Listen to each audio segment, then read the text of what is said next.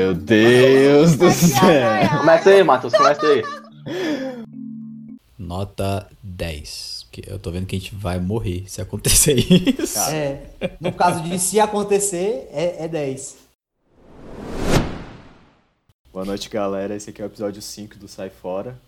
A gente vai falar um pouco hoje sobre o fim da humanidade, né? Então, de diversas formas possíveis. Estamos aqui com a Nayara e com o Felipe. Oi. Vai se apresentar um pouco o Felipe. E com Eu o Vitor. tô Pode- aqui. Pode falar aí, Felipe. Então, estamos aqui hoje para falar como que a humanidade pode acabar e eu, eu confesso que eu fiquei com um pouco de medo aqui enquanto preparava o programa, porque tem muito jeito, viu? É verdade. E aí, Vitor? Se apresente aí pra nós. E sou o Vitor, sou primo da Nayara, é, sou formado em engenharia de energia e vou tentar contribuir também aqui com algumas possibilidades de como o mundo pode acabar. Aí é show. Mais um engenheiro? É, só Ah, tem engenheiro nesse canal. Tem que parar de trazer engenheiro pra cá, mas todo mundo só é engenheiro. Entendi. Então hoje é isso, gente. A gente vai fazer umas contas aqui do quão rápido e o quão doloroso vai ser o, o fim da humanidade. puxar o MATLAB aí, já começar a fazer as contas. Eu queria começar pelo lado um pouco mais científico da parada, né? Eu, eu tava vendo uma... Não era exatamente como a humanidade ia acabar, né? Mas eu tava vendo um, um vídeo de um canal que eu gosto muito, que eu não sei falar o nome, que é muito difícil. Aquele Kuskisgast, não sei. É muito Kuskisgast. é muito difícil. É, é algo assim. Pesquisar no, no YouTube com K, vocês acham. E aí ele tava falando sobre as tempestades solares. Então é uma parada já bem conhecida e tal. E ele tava comentando que de década em década, mais ou menos, acontecem tempestades solares muito grandes. É porque elas acontecem todo dia, o fato é esse. Mas geralmente, uma vez na década ali, mais ou menos, acontecem tempestades muito grandes. Ah, ainda bem que acontece todo dia, porque senão o sol não ia estar brilhando ali. Exatamente. Aí, dependendo da, da, da intensidade dessa tempestade, se ela atingir a Terra diretamente, ela acaba, tipo, entrando no, no, na- no campo magnético da Terra, entendeu? Tipo, e ela influencia na, na- na- nos aparelhos eletrônicos que existem hoje em dia. Ou seja, vai, vai queimar tudo, sacou? Basicamente, dependendo da intensidade da, da tempestade solar, se bater diretamente na Terra, queima tudo. Então, tudo que é eletrônico, os, os- tem um. Como é que é o nome, cara? Tem um. Daqueles redes de. de ele- tipo, eletrônicas que a galera coloca uns, um- uns pontos específicos que, que, que, tipo, redistribui a energia pra frente. Eu não lembro como é que é o nome. São as redes de alta tensão. As É. subestações, Subestação, entra junto, isso. Aí queima tudo, basicamente. Se Queima atingisse uma, uma tempestade dessa. Não vai ao fim do mundo, basicamente. Uhum. Mas hoje o dano ia ser absurdo. E aí ele, ele falou justamente, tipo, a galera ia demorar alguns anos pra conseguir se recuperar disso. E eu achei isso bem perturbador. Mas de 10 em 10 anos a gente tá aqui. E uma Parece. passou muito, e uma passou muito perto em 2012. Não atingiu a Terra, mas Entendi. passou perto. Uhum. Aí você já Quer, quer, quer ir nessa aí, Vitor? Já, já que você tava no, no- Você fez pesquisa de, de tempestade solar? Não, eu, eu vi, eu, eu vi um vídeo sobre a tempestade solar e eu vi que os engenheiros, né, é, eletricistas, a galera que é de eletrônica também já está meio que preparada para isso. Então, os cientistas vão diagnosticar que vai ocorrer essa tempestade solar e aí o que, que vai fazer basicamente é desligar o sistema para ele não ser danificado. Ou seja, vai rolar a tempestade, mas se o sistema estiver desligado, vai estar Não tá safe. nada. Mas aí eu tenho uma dúvida. Basicamente porque... é isso. é o- é- É, por exemplo, o Sol tá lá, eu sei que acho que é 7, 8 minutos para a luz do Sol chegar na Terra. Né? A explosão, não sei se deve ser na mesma linha aí, mas demora alguns minutos. E aí alguém vai ficar. Essa explosão ela é previsível? A gente só vai saber, tipo, ah, explodiu lá, a gente tem 10, 15 minutos para desligar, se não desligar, vai ser um grande EMP e vai parar todos os É. sistemas eletrônicos. Não, assim, pelo que eu entendi, é, é previsível. E aí a galera vai ter um tempo para conseguir desligar o sistema, né? E não vai ser essa parada, ah, 10 minutos aí, que se fosse 10 minutos você ia chegar e ia... a porra toda, né? É, não tinha como. Não tem como desligar É, o mundo inteiro em 10 minutos, né? Não. E, e essa parada da tempestade solar, ela é, ela é um pouco sinistra, assim, porque é como uma tempestade mesmo. Tem, tem uma massa de energia e, e tem... É como se fosse igual uma tempestade normal, que vem o relâmpago e o trovão. E aí as duas coisas vão causar danos ao sistema que a gente tem hoje. Mas aí como é bem como não é que é bem previsível, mas como tem como prever, aí os, a galera que trabalha nessa área vai conseguir desligar o sistema e praticamente a gente vai passar despercebido aí. Rapidinho, eu perdi o começo aqui da conversa. A gente já teve alguma tempestade solar? No vídeo que eu vi, fala que a gente teve uma tempestade solar bem severa, só que na época a coisa que a gente tinha mais desenvolvida era o telégrafo. Então, assim, o dano foi mínimo. Agora, hoje, no sistema que a gente tem totalmente dependente de eletricidade, com internet, com vários componentes mais sofisticados na rede mundial, hoje seria, se não tivesse como prever, seria um dano devastador e caso não consiga ser previsto, demoraria até no 10 anos para a gente recuperar o dano que foi feito. Então imagine 10 anos sem internet, sem eletricidade, sem, é. sem as coisas. E trilhões e trilhões de dólares para resolver o problema, né? É. Pelo menos aí Isso... solar, né? Olha aí. A energia. Foi justamente ela que deu o problema. Pode crer, então. Né? Todo mundo abre painel solar, vai vir uma baita de explosão solar, a gente capta ela, transforma em energia. O ser humano é foda. O ser humano é diferenciado demais, cara. E o brasileiro é mais, né, velho? É, eu vi que esse, essa questão de tempestade solar é porque você está jogando uma nuvem de íons para cá. Né? E aí você acaba que consegue fechar curto nas coisas. É aí que o aparelho vai queimar. Né? Então é isso, tudo que depende de eletrônica, hoje que é basicamente tudo, né? Serviços de energia, uh, se fornecimento de água, qualquer grande serviço que você provém, você tem computadores por trás e aí já era. Aí torra. Mas graças a Deus eu acredito que esse, esse daí não vai ser o fim do mundo, porque a galera da engenharia aí, os cientistas e tudo mais estão monitorando lá a radiação solar e eu acho que por aí não vai ser não. A gente pode fazer uma escala de 1 a 10, o que vocês acham pro programa? À medida que a gente for falando, e quanto, o quanto é, é, equivale a uma extinção de raça humana? 10 é tipo, não sobrou nenhum ser humano, e zero a gente nem ficou sabendo. Boa, gostei. A gente pode. Então por já exemplo, explosão solar aí. Para mim é zero, é. Não, não, acho que não. Hoje em dia, né? Com os engenheiros aí já monitorando, acho que não, a gente nem percebe. É, eu também acho que talvez se tiver um estagiário, talvez dois. Os dois, né? Também acho, vai ter uma galera preocupada. Na média dos seguidores aí, eu vou no 1. Tem uma galera que fica só no Instagram, no WhatsApp, aí vai passar despercebido na hora que aparece isso na tela. O estagiário tá vendo um meme no YouTube, a tempestade solar tá chegando, ele nem sabe. tá Beleza, então... lá e não sabe o que, que é. Então, nota 1, então, tá fraco ainda. É. Precisa de coisas para matar melhor.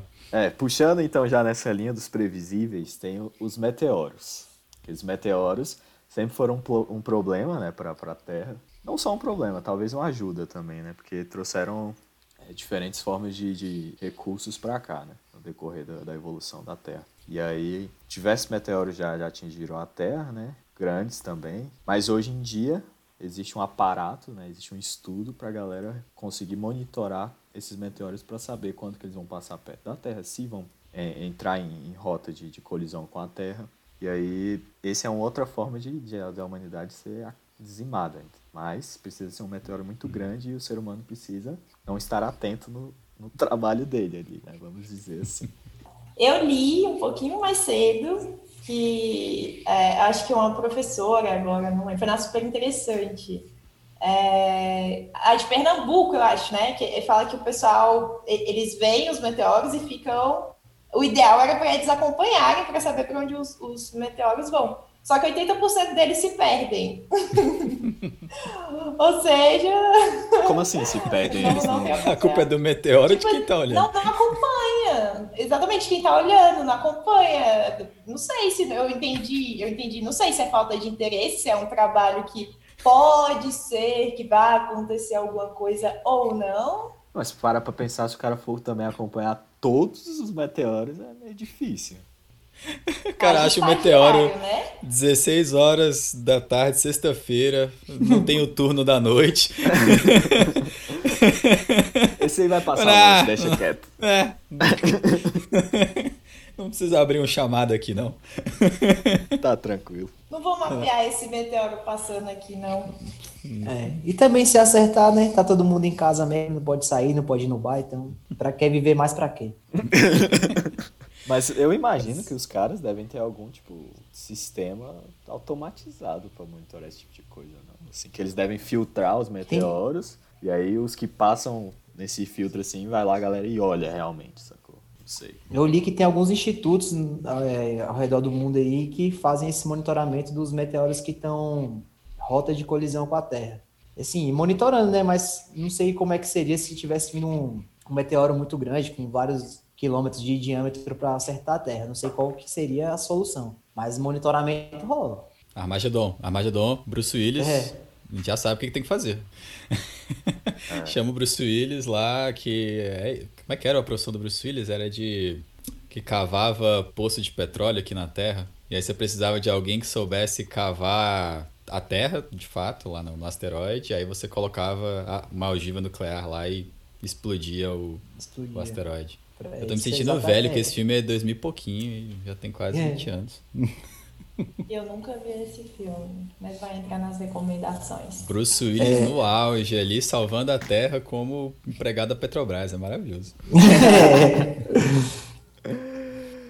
É.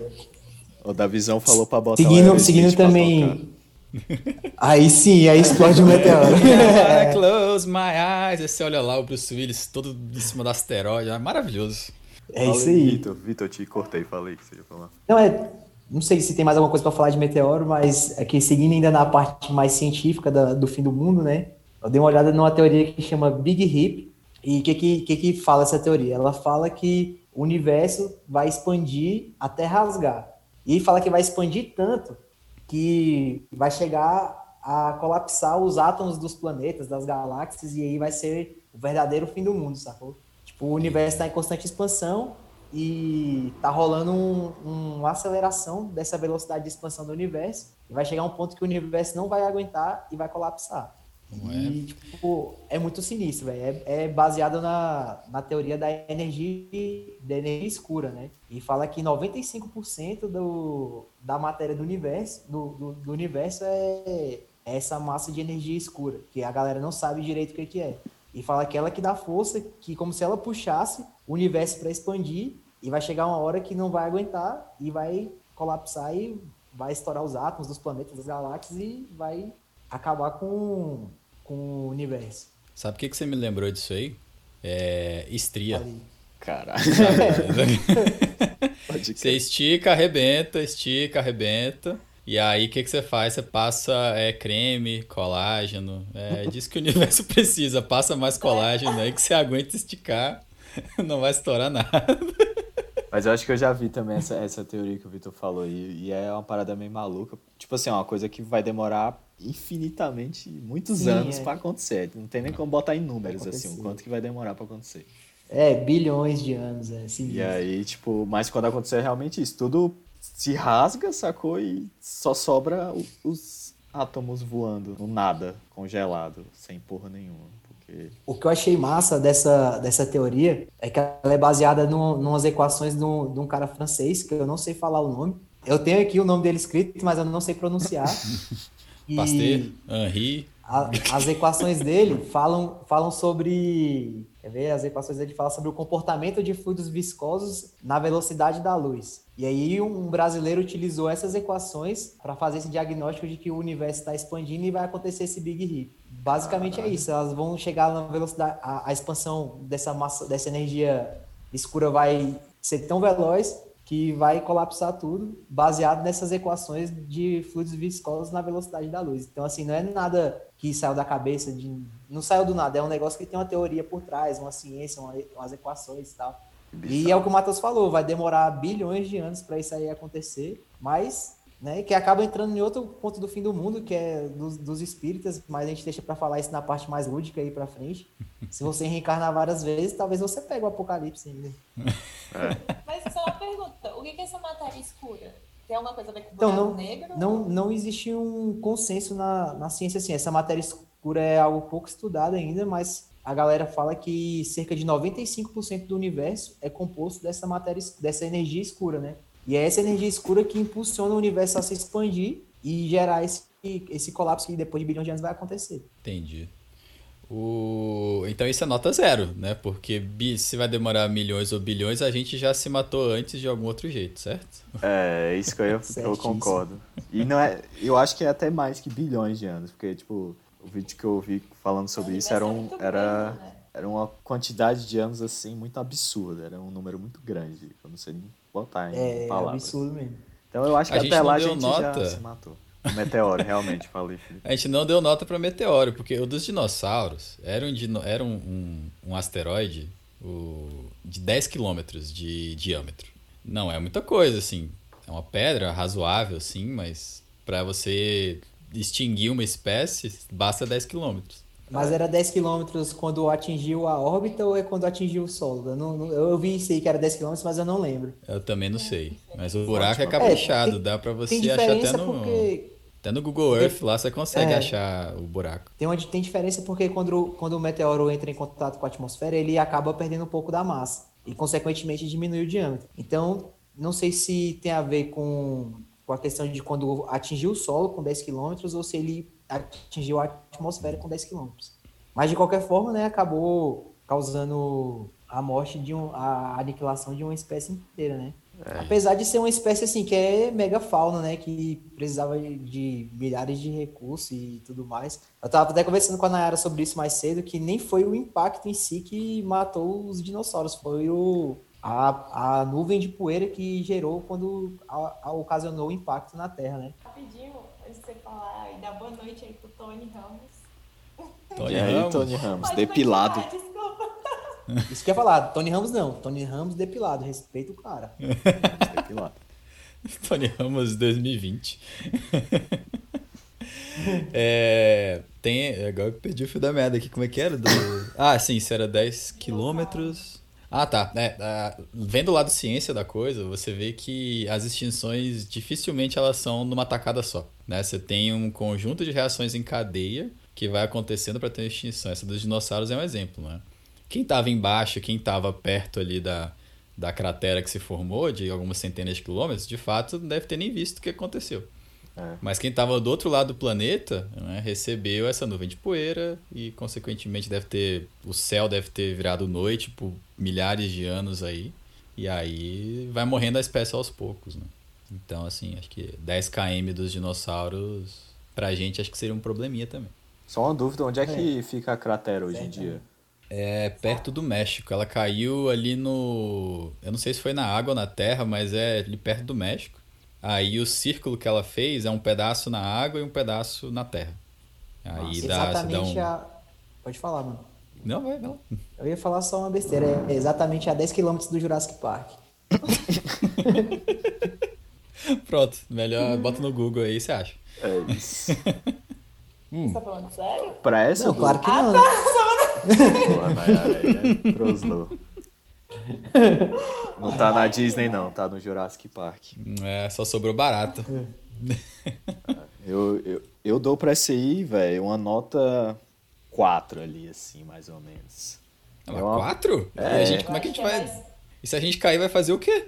Se, se o meteoro cair? Então, eu tô contando Assim, tipo, com, eu, fa- eu com- Eu tô contando com o ser humano perceber que eu. Antes, entendeu? Tem um fator humano ali de se proteger antes do meteoro chegar. Mandar Eu o pensei, eu, eu pensei igual o Matheus, eu acho que é 4 porque é possível, mas pouco provável. Eu acho que pode acontecer, mas também acho que não é o que vai rolar também. Eu vou Ah. nos 5, porque eu acho que. Não sei não. Tá. Eu vou colocar uma regra na nota, então. É a gente tem que considerar que está acontecendo. Porque aí a gente consegue dar nota. Porque tem uns aqui que eu selecionei aqui, por exemplo, que pff, talvez nunca aconteça. Mas se acontecer, vai Por dar exemplo, um... o Ragnarok, né? Exatamente. A gente tem que conseguir dar uma nota pro Ragnarok. É verdade, faz sentido, faz sentido. Então vamos mudar a pergunta. Então, caso aconteça, qual a nota que vocês dão de 0 a 10 para a extinção da raça humana? Que, é, aí se, se caso aconteça, eu acho que aí já seria já um, sei lá, eu acho que um 8. Cara, eu dou um 6, porque a gente pode se enfiar embaixo da terra, entendeu? Né, eu pensei nisso também, mas acho que qual, qual porcentagem da população que vai sobreviver? Então, É, acho mas- que é um 8, assim, que acho que vai aniquilar a maior parte. Vai aniquilar uma galera, mas é. É, quem consegue viver embaixo da terra e tomar vitamina D, porque não vai ter como tomar sol, né? É isso. É, Lembrei quando, de um- quando o esteroide, tipo, so- sobe a nuvem, né, de poeira, é, limita, né? Não tem mais oxigênio, tem? Mas aí com a água você consegue... E sabe, e sabe qual que é o rolê também? É, se não aniquilar a raça humana, vai ser foda para plantar, para criar animais, para então vai acabar se não morrer por causa da, do impacto, vai morrer por causa de fome, vai, vai gerar vários problemas. E eu acho que por isso seria um 8. Se acontecesse, acho que que nem, que nem o, o Luiz falou, vai desencadear uma série de fatores que vai acabar aniquilando a raça humana, que não o impacto ou a nuvem de poeira em si. Você não conseguir plantar e nem, nem ter agropecuária, você não consegue comer.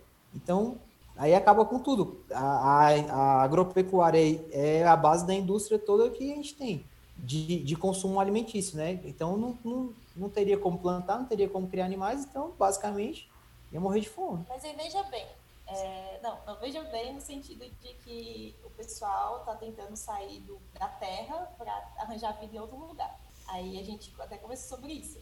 Talvez seja fosse necessário basicamente água, né? Não foi isso mais ou menos que a gente conversou? Isso, isso. É da a partir da água você consegue as outras coisas. Isso. Então viver, então viver debaixo seria possível? Então, você teria que ter água, mas você teria que ter alguma forma de gerar energia para gerar uma forma de luz para plantar as coisas, para alimentar os animais e para alimentar os seres humanos. Então, de certa forma, a falta de luz, se gerar uma, uma camada de poluição muito grande na atmosfera, um particulado, alguma coisa assim que impeça a luz de atingir diretamente ao solo, por exemplo, que é o que aconteceu lá com, com o Matrix, né? Então, assim, se, se rolasse isso, a gente não conseguiria plantar e nem criar os animais. Então, acho que a- as formas artificiais que a gente conseguiria não, não conseguiria suprir é, o tamanho da população que a gente tem hoje, por exemplo. E acabaria ocasionando ou a extinção ou bem próximo disso. Um verdadeiro É, mundo pós-apocalíptico. É, Eu acho que o que a Naira quis dizer, e aí lembra o Sai Fora número 4, Catim, é a gente pensar, né, como é que a, se a gente fosse pra Marte, como é que é plantar coisas lá, né? A gente pode lembrar do Matt Damon, né, que usou o cocô dele como fertilizante, plantou batata, Sim. né? Deu certo, eu não sei como é que foi a parte da luz ali no filme, eu não lembro. Mas existe alguma coisa, né? Então, acho que realmente a gente cai nessa de quem vai ter condições de fazer alguma coisa embaixo da terra muito específica, né? De fertilizante, de, de luz. E aí, realmente, a minha nota também cai perto do 8 por isso. Porque vai sobrar só uma pequena parcela que vai conseguir se adaptar a isso. Eu tô com oito aí também. É, eu acho que eu vou, eu vou com 7. Eu tava no 6, mas eu vou com 7. Ainda sou um pouco mais otimista. Entendi. É, você falou do Matrix aí, vamos, vamos falar de, de máquinas aí, então? Acho louco. Falha na Matrix. Inclusive, pensando nessa, nessa parte de máquinas, né? Eu joguei recentemente um jogo chamado Horizon Zero Dawn. Não sei se vocês conhecem, mas é, é justamente é, explorando essa, essa parada da, do apocalipse das máquinas. Vou dar spoiler, é spoiler alert aí pra quem tá ouvindo. Vou tentar não dar Spoiler, ser humano se dá mal. Vou tentar não dar o mínimo de spoiler possível, mas basicamente é isso. Tem, uma, tem um, o ser humano. É meio que o futuro que a gente está caminhando, talvez, né? Isso é problemático. Porque uma vez que você tem é, desenvolvimento de inteligência artificial, por exemplo, é, para conseguir tornar esses robôs mais inteligentes, né? conseguirem performar ações que, que o humano faz, você consegue facilmente levar isso para a guerra, né? Hoje em dia já existe isso. Aqueles drones lá dos Estados Unidos que eles usam para bombardear a galera por aí. É, isso aí é um primeiro passo né, dessa evolução bélica. Então, tipo assim, ver a humanidade caminhando com. Hoje a tecnologia que a gente tem de inteligência, de inteligência artificial, pelo menos para a maioria das pessoas, né, não é algo que consegue, de forma segura, segura entre aspas, né, ser um, um soldado, entendeu? Porque ele não é inteligente o suficiente para isso. Mas você não sabe o que está acontecendo ali dentro dessas grandes corporações, com contratos com o governo americano, por exemplo. Então, é, eu acho que é tudo alimentado pelo dinheiro. Então, o governo americano tem dinheiro infinito, basicamente. Então, eles podem muito bem explorar muito isso para conseguir criar esse tipo de arma. E aí, no, no jogo, explora justamente isso, nessa questão da evolução bélica do, do ser humano para tendo armas como, como sold, tendo robôs como soldados que são inteligentes artificiais e, cara, a parada assim é uma parada muito absurda, porque os caras, tipo assim, eles criaram os robôs, né, que são soldados, eles criaram os robôs que consertam esses soldados e criaram os robôs que criam esses soldados. Então, você tem um ecossistema inteiro para eles se reproduzirem infinito, sacou? É, é, e esse é o, basicamente o fim da humanidade chega aí. Quando eles decidirem se reproduzir infinito, você perde o controle disso. Talvez seja bem. Tem um seriado que é o Westworld, que rola uma parada parecida com isso. Eles criam uma espécie de androides que simulam seres humanos e depois tem uma inteligência artificial que prevê o futuro do tanto da, das questões econômicas como até o micro que é da vida das pessoas. E essa inteligência artificial começa a controlar o que, que você vai ser e separa como se fossem nichos a, a sociedade. Por exemplo, ah, você aqui vai ser um pedreiro e, e o computador não vai conseguir, te, não vai te deixar evoluir porque você já tem sua vida planejada por esse sistema. E aí gera, gera isso, aí rola uma revolução da, dessa galera que é das máquinas, querendo destruir os humanos, e os humanos tentando se salvar também, e essa inteligência artificial manipulando tudo. É, é meio parecido com esse, com esse apocalipse das máquinas aí. E volta também pro Exterminador do Futuro, da Skynet, bem nostálgico. Ah, esse é maravilhoso, esse é maravilhoso. É, e rola... Sim, eu acho que é possível também, mas depois desse tanto de filme, de série e tudo, acho que os cientistas tinham que ficar meio ligados, né, velho? Falar, pô, vamos limitar essa galera aí, deixa os bichos sem Wi-Fi pra, pra não, não, não rolar uma, uma parada desse tipo aí, porque... Cinema é uma coisa curiosa, né? Porque tem muitas histórias de salvar o mundo. E, e para alguém salvar o mundo, o mundo tem que estar tá acabando. Então, é. consequentemente, a gente tem muitas histórias de mundo acabar. Né? É verdade. Eu queria aproveitar que a gente tem dois, dois, dois, duas pessoas de engenharia de software aqui, que são os hosts. Vocês me permitam agora fazer uma pergunta para vocês? Manda bala.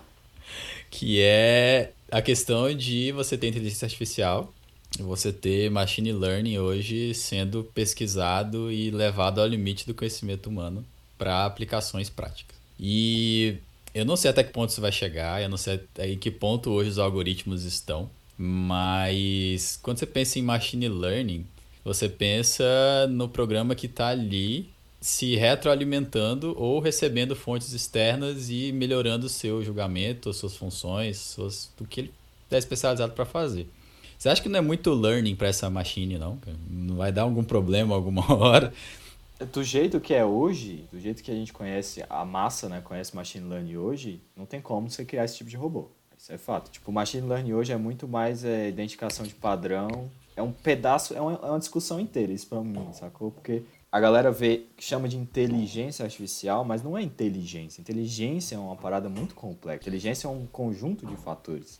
Então hoje a gente tem um pedacinho desse, dessa inteligência que é a identificação de padrão no machine learning. Machine learning é isso, identifica padrão e, e reproduz o comportamento a partir daquele padrão. É isso que ele faz.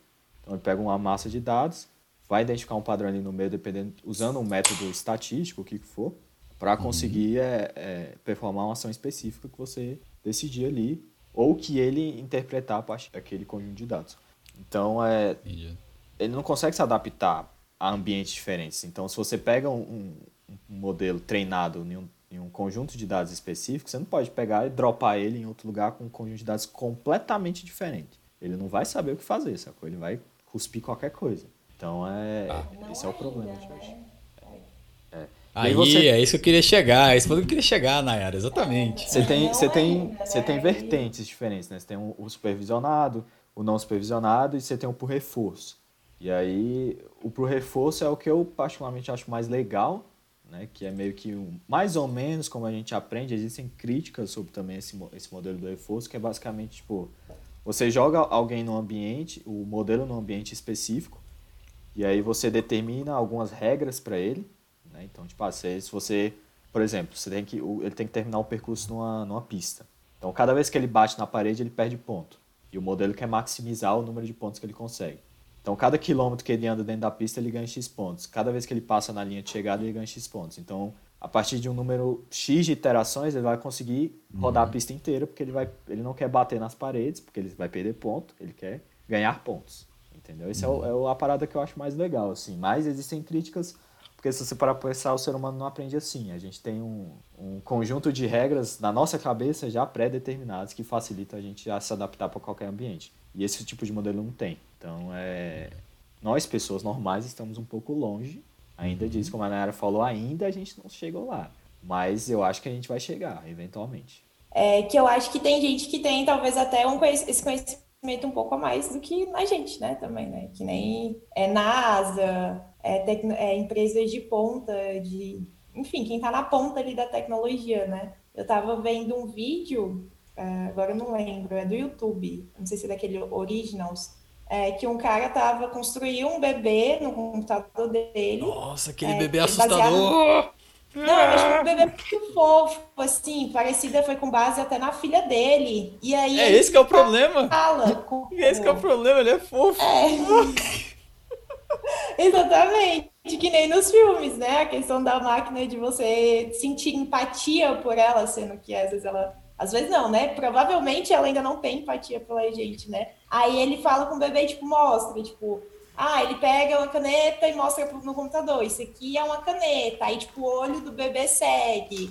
Aí ele faz alguma coisa, aí, tipo, o bebê mostra realmente as expressões. Ele faz, tipo, assim, tipo, de que quer chorar. Então, assim, é, é, é, eu, eu acho que ali eles já estão tipo, bem mais avançados, até, obviamente, do que a gente, né? Esse conhecimento técnico. E, e máquinas também, né? Mas é muito louco. É, então, não sei, tá assim, entre aspas, esse exemplo que você falou aí em específico, tipo, ah, o cara mostrar uma caneta ele seguir com o olho, ou então ele querer chorar com alguma coisa. Tem como você fazer isso com um aprendizado supervisionado, por exemplo. Então, você, tipo, treina um modelo para identificar a imagem X e aí ele esboça uma reação Y, sacou? Mas o, o que eu acho é, que a gente esse tá é o jeito longe... mais simples, mas não, não, sei se ele fez isso, por exemplo. É porque, pelo que eu entendi, ele tá querendo realmente ver se a máquina consegue aprender que nem uma criança. Tipo, exatamente, a gente aprende desde criança, né? Mas óbvio que não vai ser, acho que ainda não é a mesma coisa, até porque nem o nosso cérebro ainda é compreendido. Mas aí, eu, aí eu, tenho, eu tenho que rever o vídeo e ver se ele explica essa parte, na verdade, né? Mas é, do, do jeito mais burro, tem muito,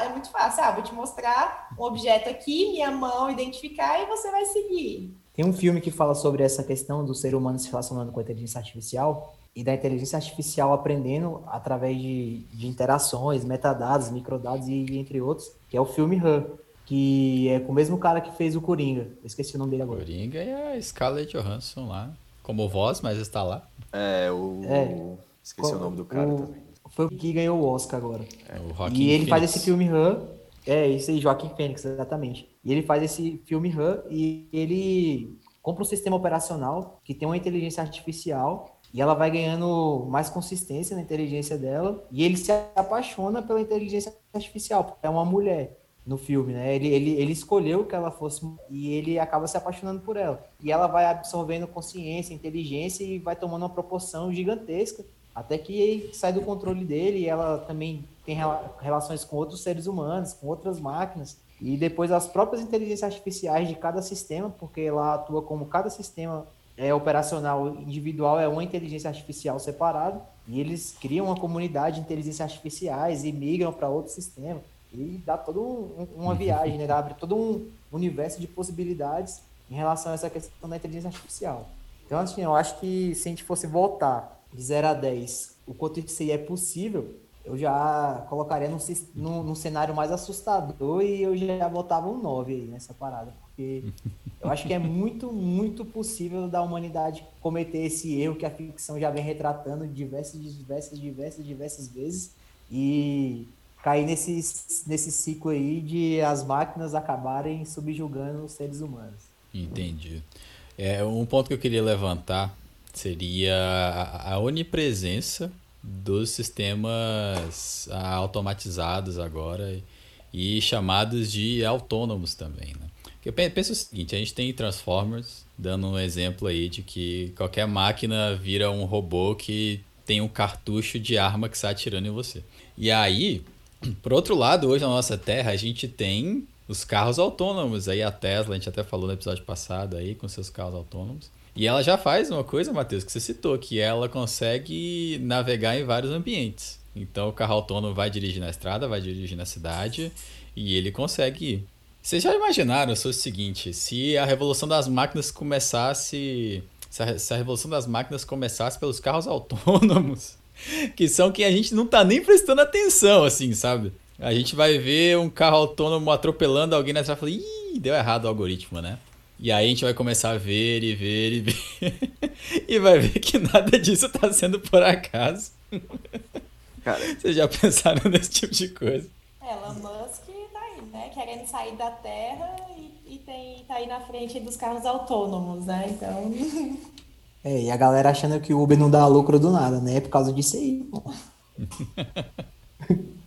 tipo, eu consigo, eu consigo ver esse. Tipo, hoje os carros autônomos, pelo que eu vi, a maioria dos acidentes que aconteceram foi culpa de seres humanos.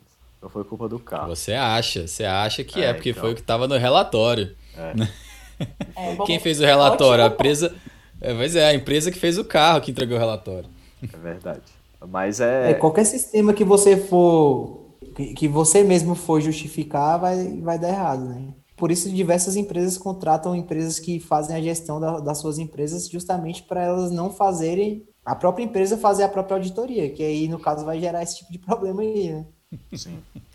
Vou Ah, dar outro ponto, outro ponto que a gente tá ferrado se a revolução das máquinas começar. O primeiro que eu acho é carros autônomos. O segundo, e eu vou, vou dar créditos para Ananda, digníssima, deu, deu uma ótima ideia de como o ser humano estar muito ferrado, que é smartwatch. Vocês já pensaram esse smartwatch? Pensa no Transformers, agora pensa em smartwatch. O negócio tá no teu braço. Se você apertar o punho, você morre.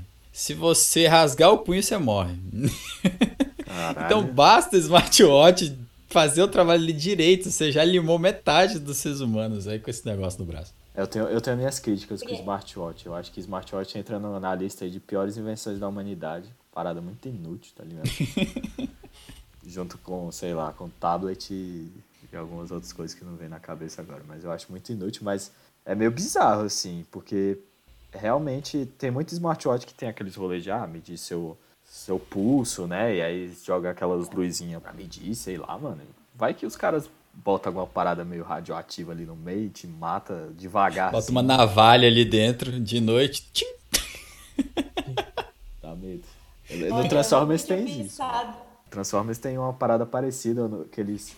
Que as paradas. Vai tudo virando robô lá, né? É tipo, qualquer. Isso. A máquina de, de. Aquelas máquinas de conveniência que você compra as coisinhas, tipo, refrigerante, você bota o dinheiro e carro refrigerante. Tudo vira robô lá no meio do filme. vira uma É, tem um robô que é uma JBL, né, velho? Imagina a JBL robô, que da hora. Vai te deixar surdo. Prova d'água. Prova d'água. Olha, eu achei muito. muito louco esse aí. Nunca tinha parado pra pensar. Até Eu porque eu uso não um smartwatch, mas eu uso uma Fitband, né? E realmente fica o dia todo, ela monitora seus, seus sinais vitais, né? Que é o coração. Ela então tá- pior, tá velho, se usa smartwatch. Pode falar aí. Não, o que eu tava É, comentando. é pior, a, se- a se- smartwatch o, o- é, veio da China. E aí você tá confiando a sua vida. É um aparelho que está monitorando a sua. Ele não tá monitorando seus batimentos cardíacos para te dar informação. Ele tá vendo se você tá vivo ainda. É essa que é a questão. E ele ainda vai poder mandar uma confirmação depois, porque ele não vai pegar seus batimentos mais. Mas eliminei-se. Não, e isso que eu, isso que eu ia falar, velho. O, o smartwatch, ele te dá dados, mas ele... a- não sei até que ponto que ele poderia transmitir esses dados para um banco de dados ou para a empresa. E o smartwatch tem toda a sua vida, pô. O bicho tem seus batimentos, sua, é, questão de oxigenação, de sono, sua rotina. Ele sabe pra onde tu foi, pra onde tu vai. Ele sabe, é- sabe tudo, velho. Então, assim, você tá com um negócio 24 horas por dia colado no seu braço que basicamente monitora a sua vida por completo, pô. Só uma dúvida, Naira. Essa Assim, tua uma- Fitband aí, ela é conectada no teu celular?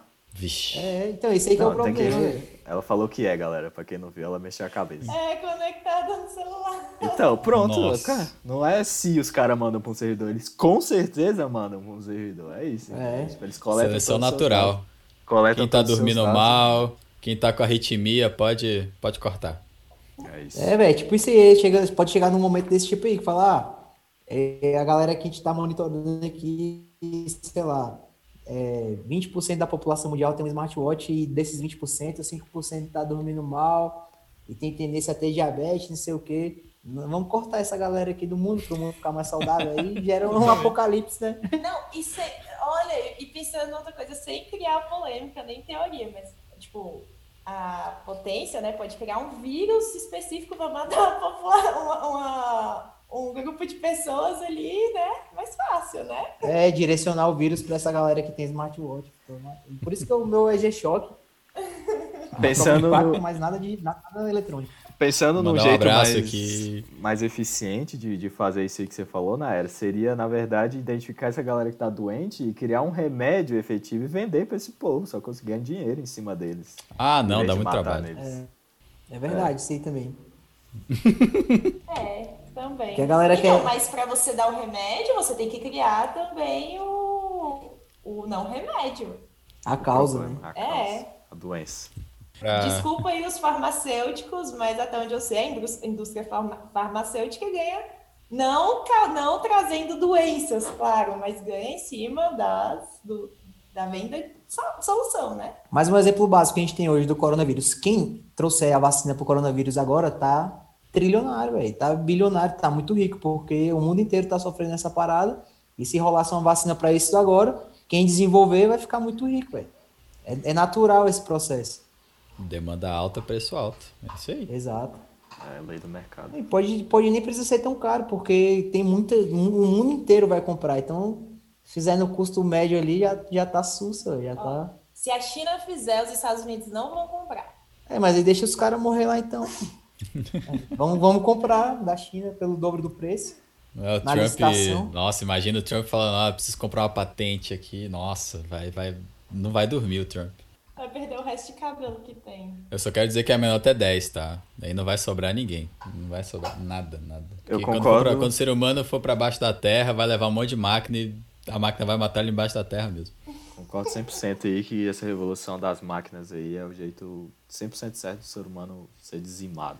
Mas eu voto 9, porque vai que as máquinas aprendem também a ter empatia pelos seres humanos. Cara, isso aí é uma parada que eu acho difícil, porque nem I eu tenho empatia back, pelo... né? Se nem eu tenho empatia pelos seres humanos, imagina a máquina. Exatamente. Só que é, a gente, nós seres humanos, também temos coisas boas. Vai que ela cria empatia com pessoas boas. E aí, aí cria uma conexão profunda. E aí talvez não acabe com todo mundo. É, eu vou, vou votar 9 com a Nayara em solidariedade ao John Connor. E. vou votar 9. Ah, Vitor, você lembra da como é que como é que deu errado a questão do Matrix lá com a questão da revolução das máquinas? Porque foi uma questão de falta de empatia em algum momento que eu lembro. É, pelo, pelo, pelo que eu lembro, tem tempo que eu assisti os três filmes, mas o que rolou foi isso, desenvol... a gente desenvolveu as máquinas para fazer tudo, e aí essas máquinas é, resolveram é, poluir o, o céu, né, para resolveu poluir o céu. Agora eu não lembro mais, re- realmente agora eu não tô lembrando, mas eu sei que as Ah, máquinas poluíram o céu e parou de ter a luz do sol, e a galera teve que se esconder também, né, de- debaixo da terra. E aí as máquinas dominaram a superfície da Terra e estavam subjugando e caçando os seres humanos, né? Isso. Mas o ponto que eu queria lembrar era da ruptura. Foi onde que foi a ruptura? Porque a Nayara levantou um ponto muito legal, que é a questão da empatia, né? Da mesma forma que a máquina pode ir pelo lado ruim, que é o que a gente tá vendo aqui, que a gente vai se dar muito mal, e pode ir pro lado bom, né? E o lado bom no, no, no Matrix, ele também escolhe isso, porque até dado momento na, na história, essa história inclusive tá no, no Animatrix, né? Que é, a, que é a animação que contou a história antes do filme do primeiro Matrix, né? é que as máquinas dos seres humanos viviam em harmonia até certo ponto, onde aconteceu, aí que eu não lembro o caso exatamente, mas foi em algum momento é, uma máquina, se não me engano, era uma máquina que era empregado doméstico, que foi agredida pelo seu patrão, e esse patrão destruiu o, o robô, né? E aí, eu, eu não lembro se foi isso, ou o robô agrediu primeiro alguém, não lembro quem, quem começou. Foi alguma briga aí entre robôs, robôs e seres humanos. Então aí não teve Pra mim foi o momento da, da ruptura ali. E aí, essa coisa foi retroalimentando. Você começou a ter humanos agredindo robôs o tempo todo, agredindo, a coisa foi escalando. E os robôs no Matrix, aí vem empatia na era. Muito bom você ter levantado isso. Porque os robôs tentaram uma solução diplomática, eles viram a bagunça. Os próprios robôs elegeram um casal robô para ir até o que parecia ser a Câmara ali dos, dos deputados, não sei, para tentar uma solução diplomática. E os seres humanos não, não querem, a gente vai acabar com as máquinas mesmo. E as máquinas falaram, tá bom, eu vou acabar com vocês também. E aí que foi a ruptura. Né? Então, assim, a gente até falou no, no Sai Fora passado que se a gente achasse vida inteligente em Marte, a gente tinha que tomar muito cuidado para não não matar eles e eles devolverem, porque provavelmente a gente vai se dar mal lá em Marte. Então acho que das máquinas passa um pouco por conta disso. É a mensagem que a gente quer passar. E às vezes a máquina quer passar uma mensagem pra gente, a gente também não vai entender, e aí adeus ser humano. Ou pelo menos uma guerra muito boa aí. É, eu dei o Google aqui na, na, nesse momento da ruptura aqui. E o que, que aconteceu foi que um modelo. Foi no momento que ele. De um modelo específico aqui de robô que tentou se defender contra o, o patrão que estava querendo desativar ele, né? Tipo, de, de forma violenta. E aí esse foi o momento da ruptura, que aí Parece que teve Isso. um julgamento e aí começou uma guerra civil e. É, aí que o Vitor falou que foi o extremo, é que os seres humanos vendo que iam perder a batalha, cobriram o céu com a poeira preta aí, lembrando os nossos meteoros, né? Porque as máquinas estavam usando isso. As máquinas estavam usando energia solar para manter suas produções ativas. Era um jeito de cortar essa energia. Mas aí veio Matrix e no começo do Matrix você vê que já deu meio errado. Ah, começa a usar Olha, o ser humano.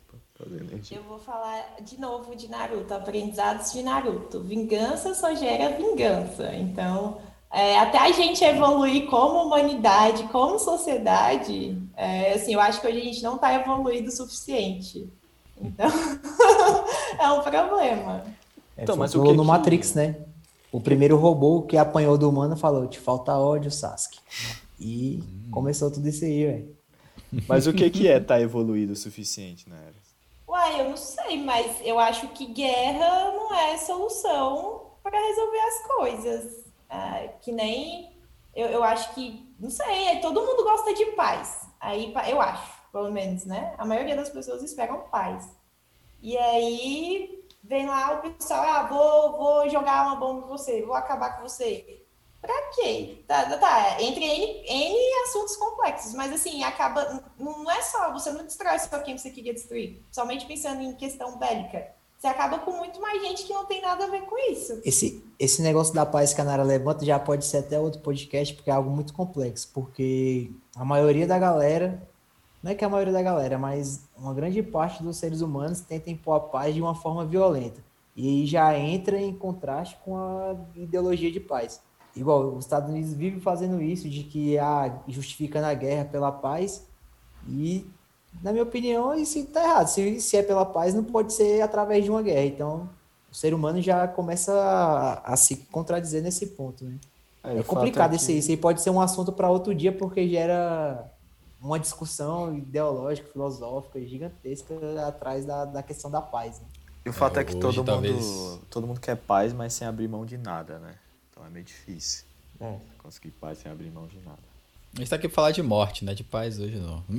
É isso aí. Então minha nota, minha nota é 10. Ser humano destruído pelas máquinas, 100% de certeza. Eu vou voltar com a Nayara 9. John Connor, tamo junto. Ficou tão pesado, a gente tá aqui pra falar de morte, a gente tá aqui pra falar de extinção, a gente tá aqui pra falar de terceiro ato. Então, eu, eu, voltando rapidinho no, no asteroide, é, não sei se alguém pensou nisso, mas e se um lixo espacial cair aqui? Né? A gente comentou isso também, tipo, tá, tá sendo jogado tanto lixo espacial, eles teriam essa, essa capacidade de, ou força, ou tamanho de agir que nem um é, é isso que eu ia falar, a questão do asteroide, ele já vem numa rota e gera, gerando, né, armazenando energia cinética violentíssima para quando atingir ocasionar os problemas que a gente viu no, no meteoro. O, o lixo que está rolando aí na órbita, ele está orbitando a Terra numa velocidade muito, muito menor do que um asteroide que vem em colisão com a Terra. Então, a maioria do lixo é, espacial que entra em contato com a atmosfera, ele entra em incineração e acaba caindo em... Não é que é pouca coisa, mas não tem um impacto considerável igual viesse um meteoro com uma velocidade gigantesca de centenas de quilômetros por hora para atingir a Terra, sacou? Então, tipo, é bem mais, bem mais suave. Mas é, aí... A órbita baixa ali é 25 mil quilômetros por hora, se não me engano. E aí, se, isso que é o que é o lento, né? Imagina o que está vindo de fora, né? É. Mas aí eu tenho um ponto que é, eu acho que o lixo espacial cair na Terra não é um problema, mas o lixo espacial se acumular na atmosfera da Terra é um problema. Que aí entra é, no Oli. Quem assistiu o Oli já viu o que, que acontece. Então, se você tem um muito lixo espacial tampando a atmosfera da Terra, a vida na Terra vai morrer. Mas eu acho que se tem gente monitorando o meteoro que vai cair aqui, monitorando tempestade solar, velho, tem uma galera monitorando isso aí também, que não é possível, velho. É, eu quero acreditar que sim, mas sei lá, velho. Os caras mandam um, um, um, Tesla lá pra, pro espaço só de zoas, tá ligado? E tá é. tá lá. É meio difícil. Entendi. Vamos pro próximo apocalipse. a próxima apocalipse. Pô, eu posso... cê, cê, todo mundo. a Nayara, e o, a Nayara e o Matheus não assistiram o Dark, né? Não. Eu não assisti Acho Dark. Acho que nem o Felipe. Assistiu? Tu assistiu? É, não, também não. Não, não, é porque tem uma. Tem, tem, não tem nada a ver com o Dark. Tem, tem um pouco a ver, mas não tem, porque tem uma teoria também do fim do mundo que chama Big Slump, que é uma ideia de multiverso. Aí eu dei uma pesquisada nisso também, e, e é uma ideia de multiverso que é baseado no Bóson de Higgs. E o Bóson eu achei. Que você ia, achei um que você ia falar de Avengers. Vingadores. É, né? Esse vamos deixar para o final, para a parte mais lúdica, né? A gente, tá, a gente tá falando mais sobre coisas que tem mais a ver com a ciência, mas daqui pro meio, do meio para o final a gente começa a falar da, da parte lúdica aí. Uhum. E aí, o que, que rola nessa parada do, do bóson de Higgs? É, bóson de Higgs é uma partícula que, teoricamente, dá origem à massa das demais partículas, né? E os cientistas também acreditam que ela tem uma certa massa. E aí eles acham também que, por causa disso, o vácuo do universo é um pouco estável, tem uma certa instabilidade. Uhum. E que isso, uma hora, vai gerar um evento catastrófico, que basicamente um universo vai colidir com outro universo, porque é uma teoria de multiverso, né? Essa, essa, essa do Big Slam. Aí já é um negócio também que é um meio ciência e é meio lúdico, né? Caraca, Porque um tem centenas de cientistas colidir com outro universo? Com outro universo. É, mas agora há pouco ele estava rachando no meio. Paralelos, né? É, essa é a questão do multiverso. Tem, tem centenas de cientistas que estão estudando essa questão de, da probabilidade de existir o, o multiverso. E aí o evento catastrófico que poderia é, gerar a aniquilação da raça humana e da Terra e do, e do universo em geral é a colisão desses dois universos. É, eu li nesse artigo que basicamente é uma questão de probabilística, que se pode acontecer em qualquer momento, mas que a chance de acontecer é mínima. Então, assim, é, por exemplo, você joga uma bola de futebol na parede e ela vai bater na parede e vai voltar quicando. Isso aí é o, o padrão.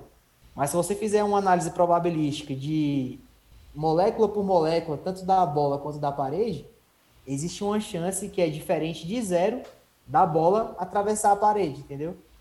Como não é que vai assim, acontecer. É que a chance é diferente de zero, sacou? Quando você estuda a questão dos átomos e das moléculas, pode ser que num determinado momento que você arremessar a bola, as moléculas estejam encaixadas de determinada forma que a bola vai atravessar a parede, sacou? E essa probabilidade é diferente de zero. E é isso que, que, que, faz a questão do multiverso, sacou? é, tipo isso, é, é tipo meio, meio maluco, sacou? Não é que a probabilidade é zero, mas ela tende a zero, mas é diferente de zero. Então existe uma mínima, ínfima possibilidade disso aí acontecer. Tá, rapidinho, eu não entendi a questão do multiverso. Tipo, é, se ela atravessasse a parede ali aparecer em outro lugar, em um mundo, um então, universo paralelo? Pelo que eu entendi, é, essa questão do multiverso é os universos iam se colidir e se um universo tivesse uma energia menor do que o do outro universo, geraria um colapso dos dois universos, sacou? E aí aconteceria o apocalipse. Nota 10. Porque eu tô vendo que a gente vai morrer se acontecer isso. É, no caso de se acontecer, é, é 10. É 10. E o que é mais maluco, velho, dessa teoria é que é tipo assim, a chance de acontecer é mínima, mas ela pode acontecer a qualquer momento. Mas eu nunca vi ninguém que arremessou uma bola na parede e atravessou. Então, Tá eu passei uns três anos da minha infância chutando a bola de futebol na parede para ela voltar e eu treinar a posição de goleiro e, e nunca atravessou. É. Então, assim, a, a, chance existe, mas eu acho que ela é bem tendendo a zero. Mas se acontecer, eu acho que era um 10 também. Caralho, Quando sair a primeira notícia de que a bola atravessou, aí pode ter certeza. Ou a gente já não vai estar mais vivo, né? Ou ainda vai, pode acontecer, né? É. É uma bomba relógio, então, assim, que a gente não sabe quanto que vai explodir, né? Se... É meio que um, um handle total. Pode ser que qualquer hora os átomos se alinhem de uma maneira específica e tudo exploda. E a gente nem, nem entenda é por tipo meio isso mesmo, velho. Entendi. Entendi. Essa ideia de multiverso é muito maluca, né? Porque é como se tivesse igual no Dark, várias, várias coisas acontecendo ao mesmo tempo em, em momentos e lugares diferentes, véio, mas que tudo tá interligado. É meio é uma é, é meio uma ciência, mas é também muito lúdico também, é meio viagem essa parada aí. Ah, rapidinho, spoiler alert aí, rapidinho É. é. pra vocês. Mas é porque eles envolvem também a- o buraco de minhoca, não é? É, lá eles têm um buraco negro e, e fala também, né, que de um lado é um buraco negro, do outro lado é um buraco branco. E eles entram nessa questão da viagem no tempo e dilatação espaço-temporal aí, viagem toda. Tem, tem ponte, ponte de Eisenhower e por aí vai.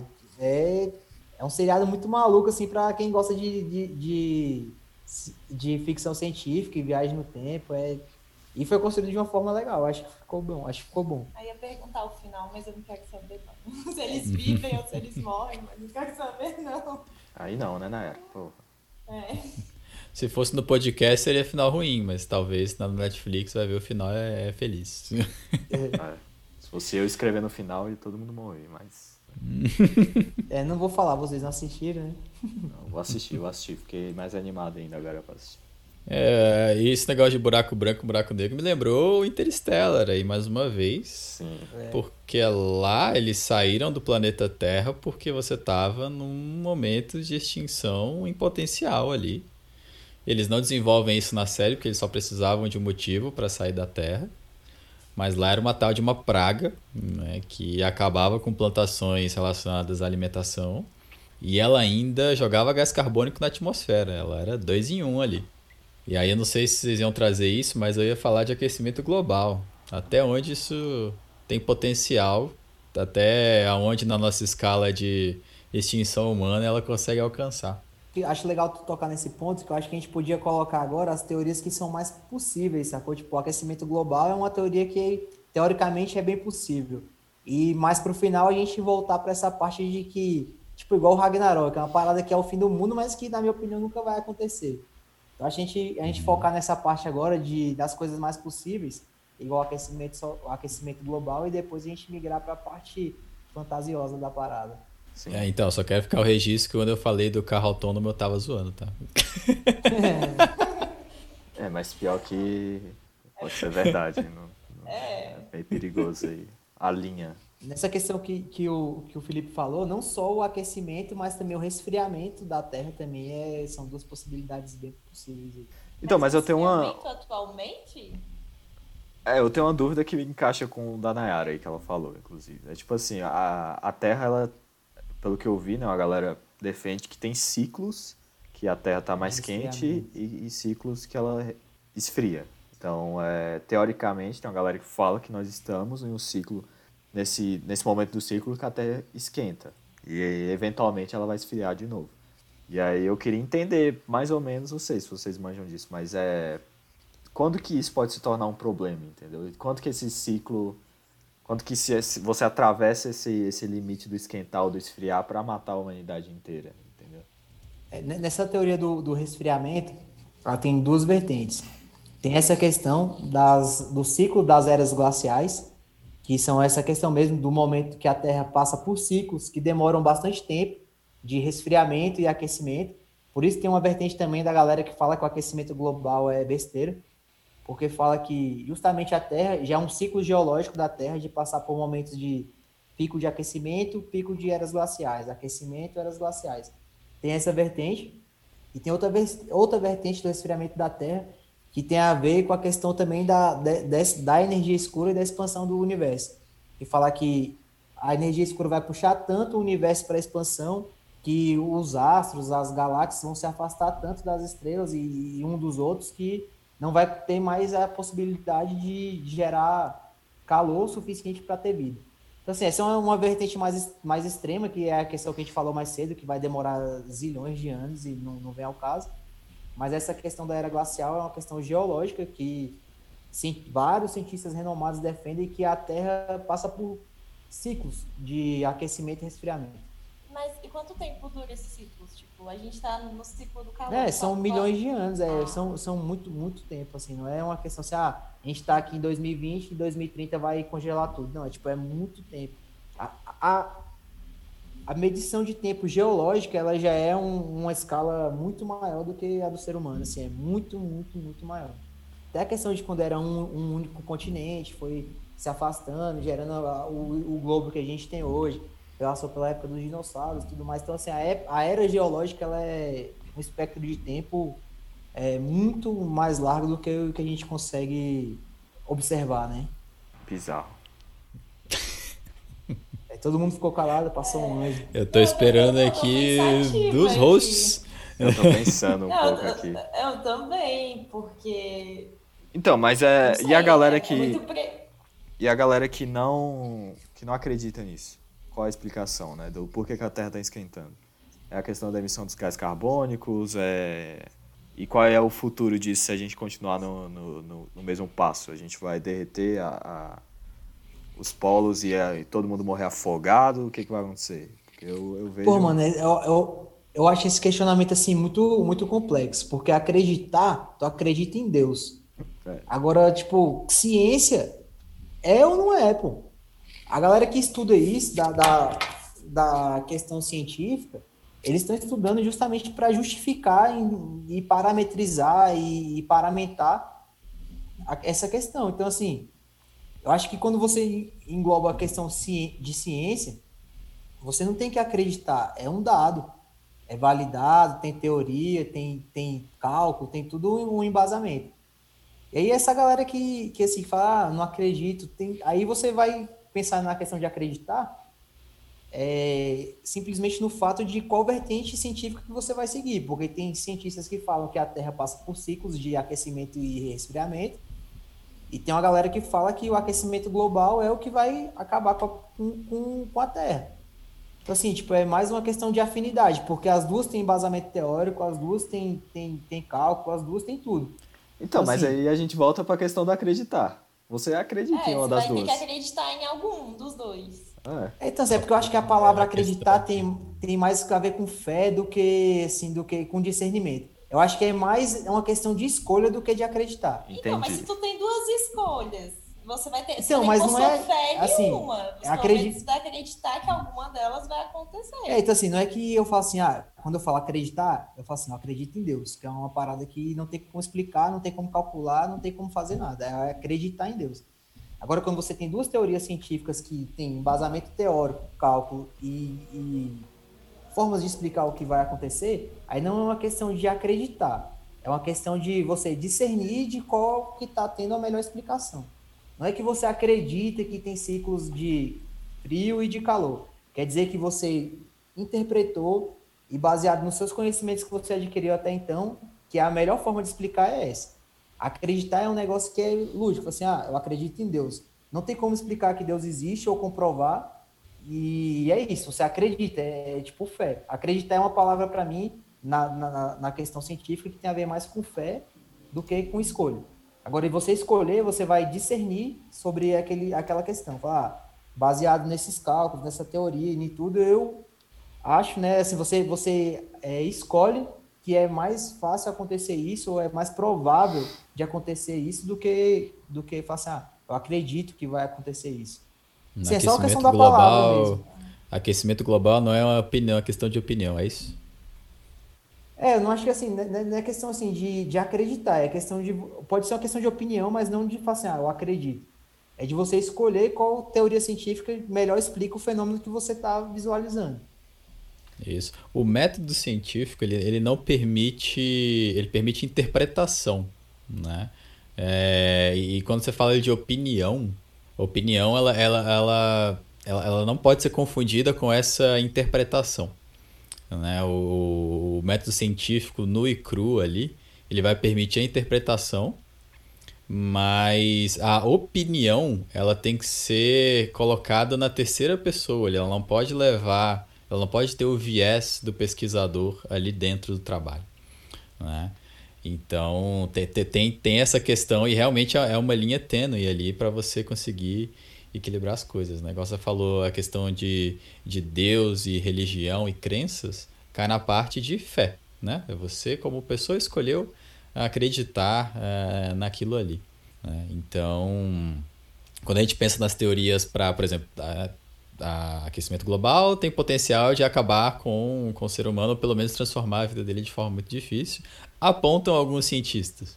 Né? Então a gente espera que esses cientistas tenham feito trabalhos muito bem feitos, embasados, onde as crenças pessoais deles estavam separadas do trabalho. Né? E aí, aí agora vou fazer uma opinião, tá? a parênteses, a opinião do Luiz. né? É, você escolher acreditar ou não no artigo científico, é, eu entro mais no, no, sentido de você conhecer o trabalho científico ao qual você está julgando. Né? Então, eu acho, eu acho muito é, juvenil e, de certa forma, ingênuo você simplesmente julgar o artigo científico pelo argumento dele. Né? Sendo que você pode correr atrás e tentar entender o que, que foi feito ali dentro. Então, assim, pelo, pelo material que eu consumi, pelo menos no meu tempo de vida até agora, você vê indícios e você tem pesquisadores concluindo isso para você, que são pessoas muito mais estudadas em geologia do que a gente aqui sentado na mesa de podcast, falando: olha, se a gente não fizer uns ajustes aí, talvez a sua nota de extinção de 2 vai ali para um 5, 6, 7, entendeu? e por aí vai. Pô, acho muito maneiro esse posicionamento que tu colocou, da questão assim de interpretar o fato científico, que é o que cabe quando é um, uma questão científica. E não de, de dar uma opinião, igual, igual colocou muito bem. E eu acho que é por aí, é a questão assim de você interpretar e basear no que você teve de conhecimento até agora, também baseado em, em, em ciência, e escolher né, o, o caminho que mais te agradou. E, e não assim a questão de, de acreditar que vai acontecer. Assim, eu acho que é só a questão mesmo da palavra, porque acreditar me, me, me, me coloca numa questão mais de. Que não é científica. Acreditar é uma palavra. Tu acredita em fantasma? Uhum. Pô, ninguém prova que existe fantasma, mas tu pode acreditar que existe. Isso. Agora, ninguém interpretar é mais difícil. Ah, pô, tu interpreta que existe fantasma? Pô, não tem como tu fazer isso. Então, acho que é mais essa é. questão aí mesmo. Eu acho que o Luiz colocou de forma perfeita aí agora. É, mas eu tenho um, um questionamento, vamos lá. É essa questão do, do acreditar ou não. Polêmica. Quando você, mesmo no estudo científico, quando você chega, você atinge pontos específicos, né, que você não consegue compreender. Você não tem explicação ainda. É, quando você chega nesse ponto de coisas que você não consegue compreender, mas elas estão ali reais, elas estão acontecendo, qual é a sua escolha a não ser acreditar? Entendeu? Então é. Você não compreende aquilo, você não consegue explicar aquilo cientificamente. E eu não estou falando de, de religião, não estou falando desse tipo de coisa, estou falando de ciência mesmo. Coisas que você observa no universo que acontecem que o ser humano não consegue explicar. Entendeu? É, ele não uhum. tem base científica o suficiente para descer aqui, descrever aquele fenômeno ali de uma maneira que ele consegue explicar.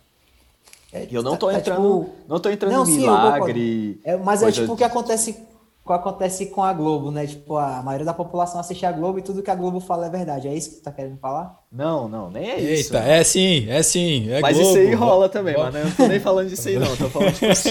Não, que eu entendi dessa forma, entendeu? Existem leis da física, por exemplo, que, tipo, a gente, a gente não compreende não 100%. Mas elas estão ali. A gente vive, a gente sente elas, elas acontecem todo dia. Sacou? É, como é que você não explica essas leis, mas elas acontecem? Como é que você vai, vai, vai dizer que você não acredita nelas, entendeu? Esse é o meu questionamento. Você acredita nelas porque você está vivendo elas. Você não sabe o que está acontecendo, mas você sabe que elas estão ali. Entendeu? Você tem um exemplo? Ah, eu tinha, mas eu perdi agora na minha cabeça. Mas entra ah, muito nessa acho... beirada do estudo aí, do, do por exemplo, de, de, de, eventos como buraco negros, como, Isso. como o universo. Porque o universo está expandindo, tá ligado? Não sabe. Ele tem a teoria da, da, da, da, da matéria escura, mas ninguém provou ainda que isso existe realmente. Entendeu? Mas ele está expandindo. Então como é que você vai explicar isso, sacou? Você não, não, você não sabe o que está acontecendo, mas ela está acontecendo. Você, a única escolha é acreditar. Pode ser que a gente chegue num, num ponto que, que a gente vai realmente descobrir isso, mas no momento não é esse ponto. Por exemplo, voltando um pouco da, da um pouco antes assim na física, quando a galera não compreendia como é que a como é que a luz o que que era a luz. Então a galera achava que era uma onda, mas uma onda para transitar ela precisa de um meio. E a luz ela transita pelo espaço que não tem um meio. E aí os caras tipo uhum. disseram que existia um, um, tipo de matéria que eu esqueci até o nome lá que estava é, é, acho que era isso aí. Estava presente em tudo que é lugar e a luz transitava por ela porque a luz era uma onda. Até eles fazerem um teste específico lá e perceberem que, que eu esqueci, é um teste que dois caras fizeram, uma parada bem legal até, mas eu esqueci o teste, enfim, depois pesquisa isso. É, que eles fizeram esse teste e descobriram que não tinha como existir essa matéria, entendeu? Então a luz não era uma onda, a luz era outra coisa. Então eu entra um pouco nisso aí, da, da, de você. Os caras acreditaram que existia o éter, tá ligado? Eles não, não tinham uma prova científica que existia. Eu vou colocar de outra forma, fazendo um paralelo com, com o método científico. Acho que eles. Tá, eles podem. Realmente sua frase é válida, né? Você pode acreditar que tinha aquilo. Mas quando você coloca dentro do método científico, isso é uma hipótese. Então, a hipótese ela pode vir de uma crença, ela pode vir de algo que você acredita. Mas a, você levanta a hipótese e aí você rola o método científico para tentar reproduzir, ou teorizar, ou experimentar, para conseguir. Aí, aí, aí que entra o, a, o papel do pesquisador, né? Porque ele tem que ser ético o suficiente para caso essa crença que virou hipótese. Essa hipótese não deu em nada. Ele admitiu. É ele admitindo a conclusão que, olha, o experimento foi conclusivo, gastei 50 mil dólares da verba da faculdade, mas não cheguei em lugar nenhum.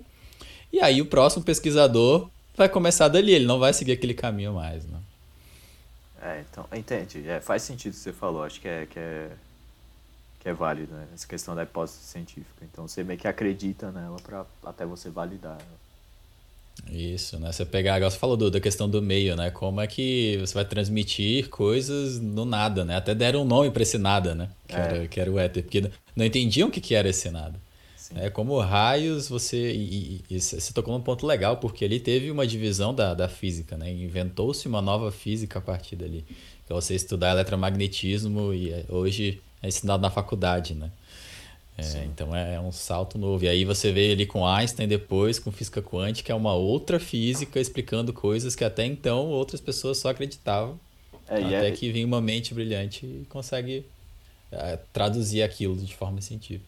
E é engraçado isso porque naquela época que os caras estavam tipo, questionando isso, a física estava ignorando essa parte porque estavam pesquisando outras coisas. Então, tipo, ah, não vamos mexer nisso aqui agora. Até que os caras bateram na parede no sentido de, tipo, ah, não tem mais para onde ir, entendeu? Ou a gente resolve esse problema aqui, que tem que ser resolvido para explicar o resto das coisas, ou tipo, a gente não evolui. Então, uma vez que você passa esse, essa barreira, aí explodiu, sacou? Aí veio Einstein, tipo, é um outro mundo assim que os caras descobriram. E eu acho que isso vai acontecer com, com, com a humanidade assim diversas vezes. Então, no momento diversas que os caras vezes. ou provarem que realmente existe a matéria escura, ou provarem que realmente não existe, vai surgir uma outra coisa assim absurda depois. Então, outro campo de estudo que a gente não faz nem ideia agora. Isso. O eletromagnetismo é. foi ali com Maxwell e com. Esqueci o nome do outro teórico ali, aí criou-se essa física. Depois veio o Planck, veio Einstein com outra física. E assim, é. já tem mais de 100 anos aí que a gente não tem uma, um novo campo teórico na física. E vai que vai ser esse campo, né? Eventualmente vamos bater na parede e vai surgir outra coisa completamente nova. Porque os caras vão ser obrigados a provar que é aquilo ou não é. É, você tem o Hawking aí com trabalhos maravilhosos na parte de da, dessa questão de meio que continuando o que Newton fez, né, explicar a relação dos astros, essas dimensões absurdas de 10 elevado a não sei quanto aí. Você explicar o buraco negro, o buraco de minhoca e o universo se expandindo. Ele tem essas teorias assim, né? Então, é, enfim, eu só acho que a gente perdeu aqui, que é onde é que a gente vai morrer nisso tudo. Como é que a gente entrou nesse assunto que eu nem lembro mais, velho? Ah, sei, foi no aquecimento global. Top. Nossa, global. mano! aquecimento e resfriamento, né? Voltando, aquecimento e resfriamento global, é isso. É... Vamos morrer de 0 a 10? Eu acho que se rolar, é 10 também. 10 não, vou botar, vou botar 9, vou botar 9. Ah, eu coloco um. Eu coloco um 7 aí, vai. Acho que a gente consegue se virar de algumas maneiras. É, eu coloco aí também um 7. Não pode quebrar? Pode ser 7, né? Contando que talvez é, a gente consiga né, entrar em outro planeta, né? Que eu acho que é até essa corrida que está acontecendo, eu acho que com. Eu acho que, é- eu acho que essa é uma das maiores motivações, na verdade, sair logo daqui de alguma forma. E também é a questão da adaptação, né? Talvez alguém consiga se adaptar de alguma forma, né? É igual tem um seriado agora da Locomotiva Infinita lá. Eu pensei Tem um no. seriado agora da Locomotiva Infinita, que é uma época que a, que a Terra congelou Ah, e ninguém fica dando a uma locomotiva infinita que gera todas as paradas que eles precisam para ter um ecossistema. Tem um O filme. Expresso, Preço Tem um- do amanhã. Tem um filme desse, dessa série. Eles fizeram a série baseada no. no- no- não sei se foi no filme, se tem um livro, o que que for, mas. Tem um filme também que é, que é dirigido pelo mesmo cara que dirigiu o Parasita, que é muito bom. É, eu pensei no 7 justamente por causa disso que a Nayara falou. Não é uma coisa assim que acontece, puf, acaba a humanidade instantaneamente. entendi. entendeu? É uma parada progressiva. Então, pode ser que o ser humano vá arrumando jeitos de fugir disso ou então se adaptar a isso. É verdade, então eu vou botar no 7 também, pensando bem. É, eu, vou, eu vou botar no. Eu vou botar até no 6, vou ser mais otimista nessa. Porque eu acho que o ser humano ele é muito bom em esquentar coisas e colocar fogo nas coisas. Então, se congelar, a gente vai ser muito bom em derreter esse gelo e vai dar um jeito. Sim. É verdade. O ser humano é top. Tipo, agora, assim, não sei se só para finalizar a nossa transição do que é mais possível, acho que a gente podia falar um pouco assim de, eu acho que é o que é o mais provável, o mais possível de acontecer, que é guerra nuclear, velho. Acho que é ele, acho que é o a parada que é o mais provável de acontecer com a nossa, de tudo que a gente falou hoje, eu acho que é o mais provável de acontecer, o mais fácil de acontecer. E aí depois que a gente falar de guerra nuclear, acho que a gente pode caminhar para um caminho mais do Avengers, do do Ragnarok mesmo. Você tocou no, no ponto que eu tava querendo falar, quase que eu esqueci, ainda bem que você voltou nisso. Que tem um jogo muito bom, uma série de jogos, na verdade, muito bom, sobre justamente isso, guerra nuclear. Que aí.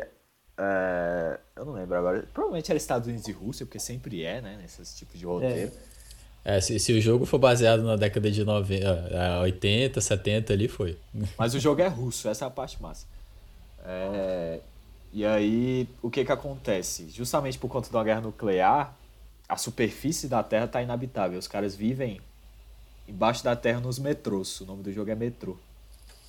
Então, é, eles criam meio que essas mega cidades embaixo da Terra. E aí, em cima da Terra tem uns bichos, tá ligado? Que mutações genéticas por conta da, da, da radiação na, na superfície. E aí, cara, é muito bizarro isso. E é, o jogo é muito bom, recomendo. Os três jogos, os dois, eu só joguei dois, tem mais um. É, mas o jogo é muito bom e explora, explora justamente essa parte dessas mega cidades embaixo da terra, do ser humano vivendo ali nessa, nessa parada, nesse mundo pós-guerra nuclear. E eu acho super provável isso acontecer. É, não sei. E provavelmente vai ser. eu- tem que ter um estopim assim muito absurdo para isso acontecer. Esse é o problema. Tipo assim, se acontecer a gente morre, mas para acontecer, É, eu não sei. Sacou? Pra acontecer tem que ser algo muito extremo, assim. eu acho que, eu acho que do, do ponto de vista que a gente colocou, assim, de que se acontecer, eu acho que já era. Mas eu penso também que antes de apertar o botão vermelho e girar a chave, tem uma galera que vai pensar bem direitinho antes de fazer isso, sacou? Sim, é. A galera tem que. Eu não consigo imaginar um motivo hoje do porquê que o ser humano ele ia, iria se destruir de, desse jeito, sacou? Não, não consigo. Consigo imaginar esse motivo. Hoje a gente Assim, vive, acho- vive algumas guerras, né? Se você parar pra pensar, vive algumas guerras. É...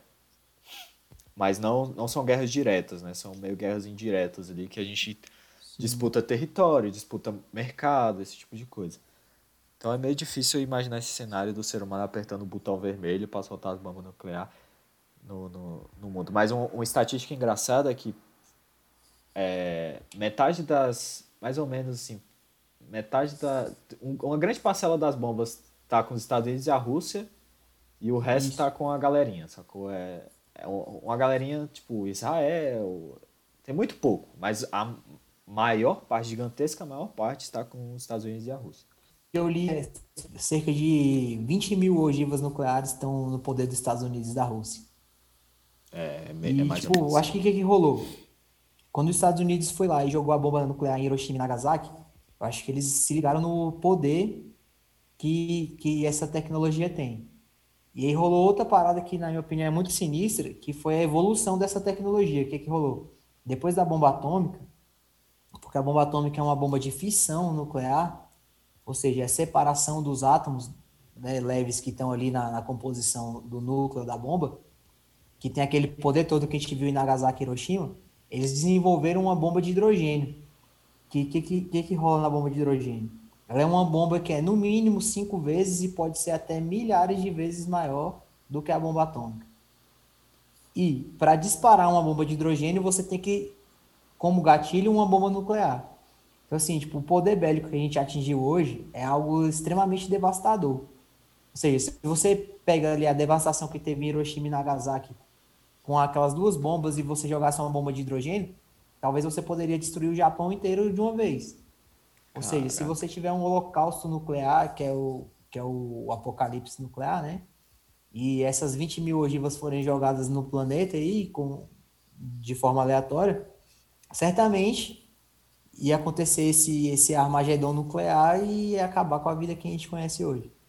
E na minha opinião, é a mesma do Matheus aí, que fala que pode ser que para acontecer isso seja algo extremamente difícil, ou complexo, ou político, ou social, mas que vai ser algo extremamente é, extremo, mas caso aconteça é GG, acabou. Destruição na certa. Ah, eu acho que ele levanta o questionamento, né? De se ninguém vai querer usar essas, essa, esse po- poder bélico, pra que ter tanto e pra que cada vez está melhorando ele, entendeu? Eu acho que é a questão de empoderamento, Fala assim, pô, velho, eu tenho essa parada aqui, se você mexer comigo, você tá na merda. Exatamente. Eu acho que é, isso. é isso, sacou? É, mas eu li também que eu acho que onde é que foi? Eu acho que foi esse ano que os Estados Unidos não, não, não ativou o bombe lá em algum lugar. No- no- É, mas não, mas não foi uma bomba nuclear, né? É. Foi, foi, foi um drone que acertou o cara e matou o segundo cara mais importante lá. Isso, então, aí eu li, eu li, eu li também no, no Super Interessante também falando isso, que eu acho que o Irã, ele tem, ele tá tendo, né, tá fazendo meio que construindo seu, seu armamento poder bélico ali. Só que, então, pode ser teoria e tudo mais, e, e só que se meio que os vizinhos deles souberem, vai criar uma corrida ali entre eles, para saber quem é que, quem tem é, bomba, né, quem tem poder bélico tem o poder. Então, de alguma forma, isso pode criar uma. Não sei, de alguma forma, tipo, ah, vamos supor ali, todo mundo ali ao redor ali do Irã, não tenho certeza se é o Irã, mas pelo que eu me lembro, todo mundo ali começa a aumentar seu poder bélico. Aí a, a gente sabe que é, é, por ali, que eu não lembro agora os nomes dos, da, dos países, mas a, acontece mais guerra. Eu acho que eles estão em guerra até hoje. Tá, eu acho que eles talvez não tenham tanto poder bélico para acabar com o mundo, né? Mas pode dar início a alguma coisa. Mas é justamente por isso que existem diversos protocolos, diversos tratados para não proliferar as armas nucleares. Tipo, hoje quem já tem, já tem, e quem não tem, não vai ter mais. É por isso que rola essa parada. Não existe um fomento à questão de produção de armas nucleares mais, porque justamente isso. Tipo, todo mundo sabe que a maior parte da, da, das, ogi- das ogivas nucleares estão com os Estados Unidos e Rússia. E o resto do mundo tá com o cu na mão. Então, é. Des, É O. Brasil, desculpa o aí a Brasil tá onde? Tá onde? Com o cu na mão, Tá, velho. tá bem, tá com o cu na mão. E tipo, ninguém sabe, velho, que não vai, não vai chegar lá e meter o doido e falar, pô, vou atacar aqui porque eu sei que, que se tiver uma, uma questão nuclear, não vai acabar só com os Estados Unidos, não vai acabar só a Rússia, vai acabar tudo, velho. Então, assim, o poder bélico que o ser humano atingiu hoje é uma parada que fica mais na, nessa questão da Guerra Fria, como foi no começo dessa questão nuclear, do que uma questão mesmo assim de poder bélico. Porque sabe que se um apertar o botão vermelho e começar a contagem e estourar o outro, vai acontecer o livro de Eli, vai acabar o mundo, velho. É uma reação em cadeia, né? Cada um vai apertando É. seu botão vermelho até todo mundo se matar. Mas pensando nessa Exatamente. questão não do. É porque, né? É, no Brasil a gente tem Angra 1, 2 e A3 nem acabou de construir, velho. Então, Eu acho que- não ia explodir aqui. Pensando Uhum. nessa questão do, do, do, do porquê ter bombas no... O Canayara falou que alguém vai jogar uma bomba no Brasil. Cadê o nosso botão? Não tem botão pra devolver. Só morre, tá Não, a parada mais cabulosa que rolou aqui foi a questão do Césio em Goiânia, velho. E a galera só morreu de câncer, nada mais. Feels bad. Mas pensando nessa questão do porquê ter... respeito, tá? do porquê ter bombas nucleares, eu acho que entra um pouco aqui, puxando já o comentário aqui do Rafilski. Difícil esse nome. Porque ele comentou aqui que bombas nucleares são a última coisa, né? Que tem muita gente que ganha dinheiro com guerra. Se você para pra pensar, as bombas nucleares é uma maneira de você mostrar que seu país tem poder bélico, né? Então, é, é você, tipo assim, mostrar que tem poder e, e ali na guerra mostrar que tem poder é algo importante. né? Então você ter esse, esse domínio do, do, do, do, do- do território de guerra ali, vamos dizer assim, no- no- na questão do poder é importante, porque você consegue negociar mais fácil né? com outras nações, o que for, tendo esse poder bélico. Porque imagina que você, sei lá, se o Irã não tivesse essa possibilidade de ter bombas atômicas, os Estados Unidos ia estar se importando muito com o Irã, ele ia estar cagando, assim, né? Se não É. fosse uma questão econômica mesmo, sei lá, explorar algum minério específico ali do território, provavelmente ele ia, mano, por que, que vocês estão, não tô nem aí pra vocês. Brasil não tem arma nuclear. Brasil, os Estados Unidos estão se portando com a gente? Não muito. Tá nem aí. Eu acho que é bem, bem, bem por aí pelo que o Matheus falou, trazendo para uma forma assim bem didática da parada. É como se os Estados Unidos e a Rússia tivessem uma havaiana na mão e se você vier vai tomar uma chinelada, sacou? É tipo bem isso, saca? Os dois É, gritando. Não vem não que, Não vem não, não vem que aqui é mal. Tá, mas Tipo, igual, igual no filme Tropa. No, no, no filme. Tropa, no, é Tropa de Elite mesmo, fala, não vai subir ninguém. Eu tô mais Tipo, pra Havaiana, Havaiana brasileira é de pau, tem que tomar cuidado. É, É tipo isso. isso aí, velho. É mais uma questão assim, pô, se você quiser, quiser qualquer coisa contra o meu país, eu vou te aniquilar. Igual o que aconteceu com o Japão. Então, assim, eles já demonstraram muita força. Então, assim, é uma questão mais de ideologia. Assim, pô, pode ser que nem tenha essas 20 mil ogivas? Pode. Pode ser que tenha até mais? Pode.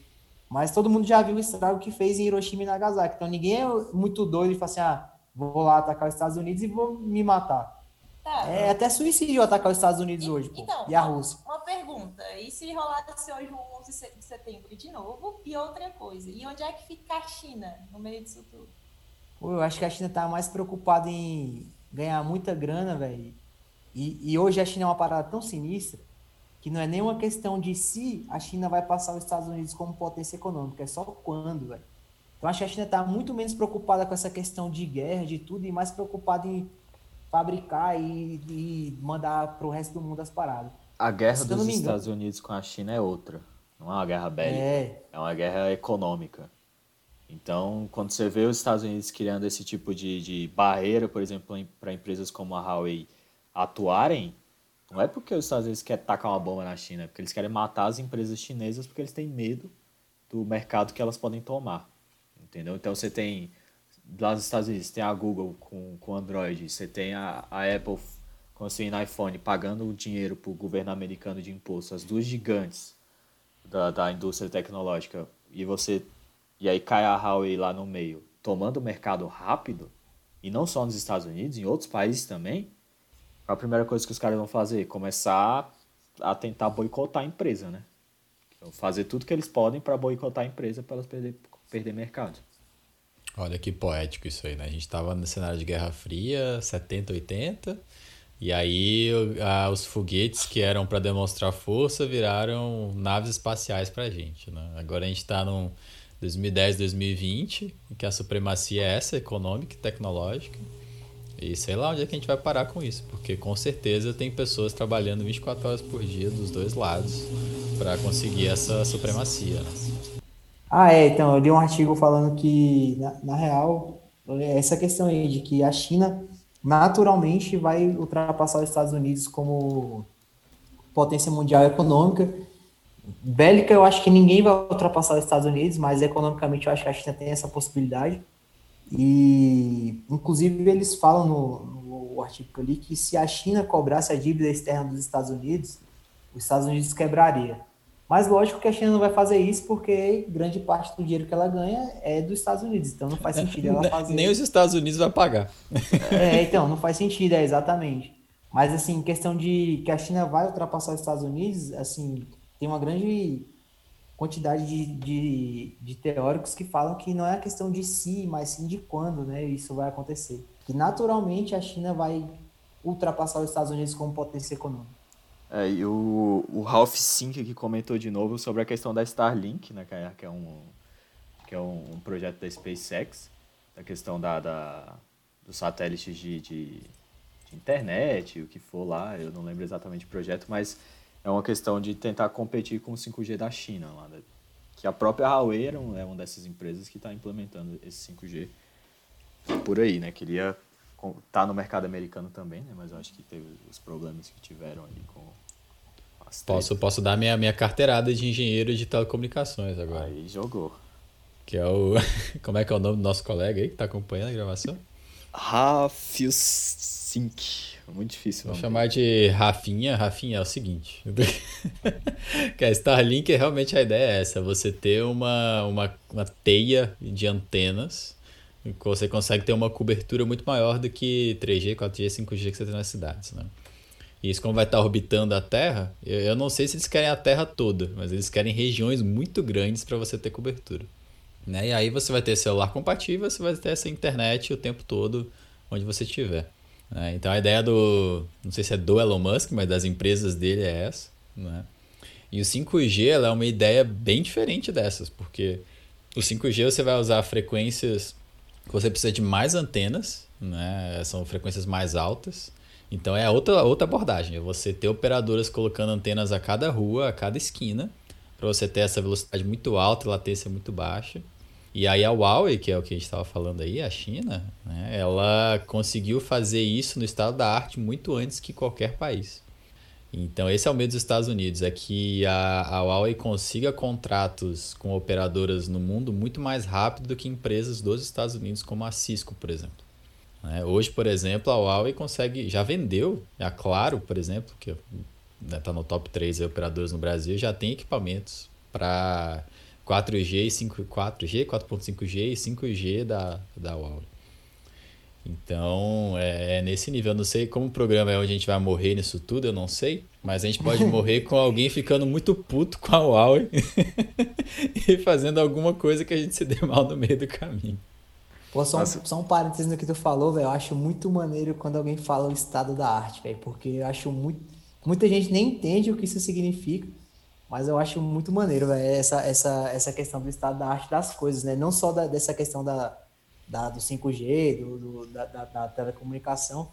Mas geralmente quando alguém fala estado da arte é uma parada que ninguém entende que porra que significa estado da arte na questão científica, né? Pô, achei Esse maneiro estado... de falar isso aí. Modo didático, estado da arte é quando você olha para o lado e ninguém tem uma, uma, ideia melhor que você. Ou uma execução é melhor do que a sua também. exatamente. E aí é, é, tipo assim, como que isso vai matar a gente? Eu não acho que o 5G, né, Starlink vão matar a gente, mas eu vou puxar aqui e vou viajar um pouco.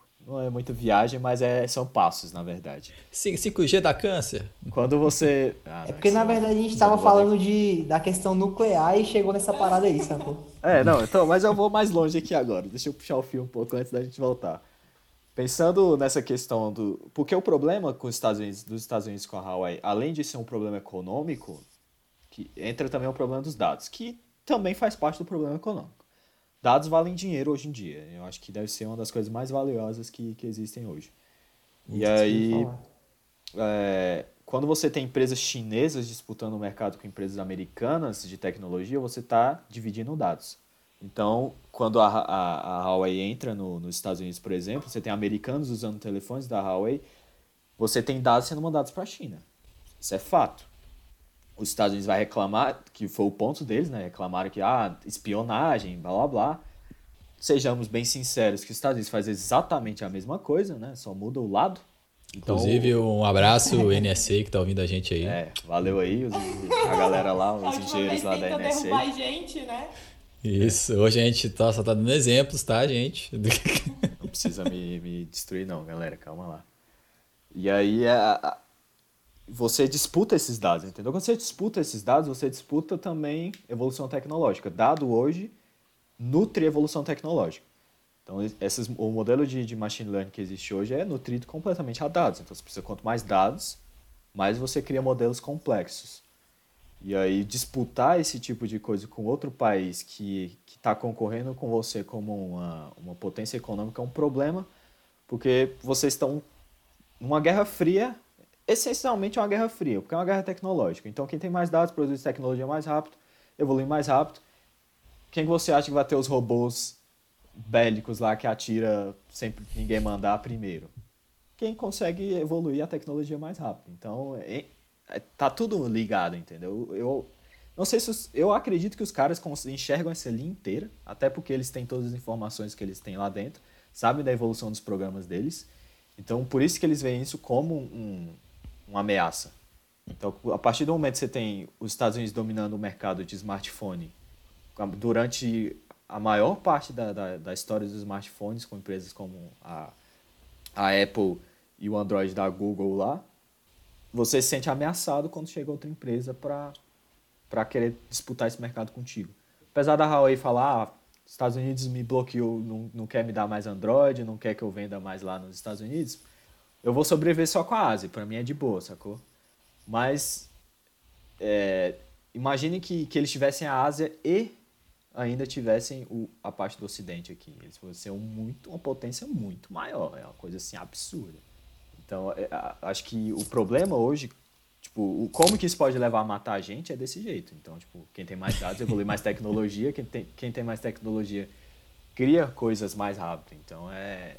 E aí você entra nessa questão do, do, do bélico, ou até de ferramentas específicas para estar no, no lar da pessoa, sacou? Esses robôs lá do Matrix que causaram o, o estopim não eram robôs bélicos, era um, um robô que estava na casa da pessoa, sacou? Então a gente chegou à conclusão que o, Trump quer, quer salvar a nossa vida, é isso? Não deixando a, a China entrar nos Estados Unidos? Não, eles querem salvar a vida deles.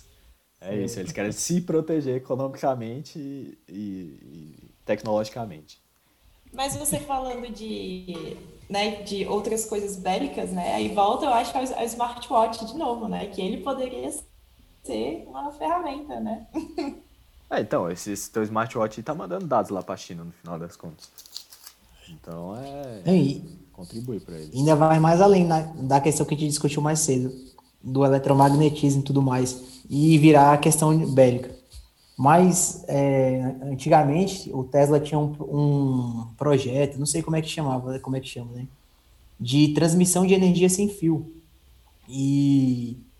Caraca. Assim, na, na época do Tesla, ele estava desenvolvendo uma parada de transmitir energia elétrica sem fio. E aí não rolou, não rolou porque na época também tinha o. Cara, esqueci o nome dele agora, que disputava direto com, com o Tesla. Ah, o Thomas Edison. Thomas Edison, exatamente. E o Thomas Edison conseguiu, de uma forma de marketing, desenvolver melhor do que o Tesla, e o Tesla ficou esquecido meio com a. meio de lado, né? Assim, Tesla foi um um gênio renegado, né? Assim, tipo, ninguém. Na época, ninguém deu muito valor pro Tesla e ele, o bicho era muito. O bicho é muito foda, na real. E ele tinha esse projeto de desenvolver essa transmissão de energia elétrica sem, sem fio. Falar disso. Que hoje poderia muito claramente ser desenvolvido como uma arma, né? Ah, pô, é, eu, eu desenvolvi, dominei a tecnologia de transmissão de energia elétrica sem fio, então eu vou mandar um raio lá no Matheus, pronto, Brasil. Matei mais um, sacou? Acho que, acho que talvez por isso, talvez por, é, talvez por isso não tenha desenvolvido dessa forma. Porque claramente isso já é uma arma desde o conceito, né? Lógico, a intenção do Tesla não era criar uma arma, e sim uma rede global de energia elétrica gratuita e a porra toda. Então, via, viajou. Tesla, Tesla vou, vou, fazer advogado do diabo aqui. Viajou, viajou. O problema, é, o problema é esse, né, cara? tipo, nunca começa como sendo, ah, eu quero fazer uma arma. Inteligência artificial não começou como, ah, eu quero fazer um robô para matar os outros, tá ligado? Eu quero fazer um sistema de recomendação para facilitar a vida da pessoa, por exemplo. Começa assim, sacou? É. Então, é, esse é o problema. Tem a galera para pensar no lado bom da coisa, mas tem a galera para criar bomba nuclear com base nos estudos físicos do, dos, do, dos caras, por exemplo.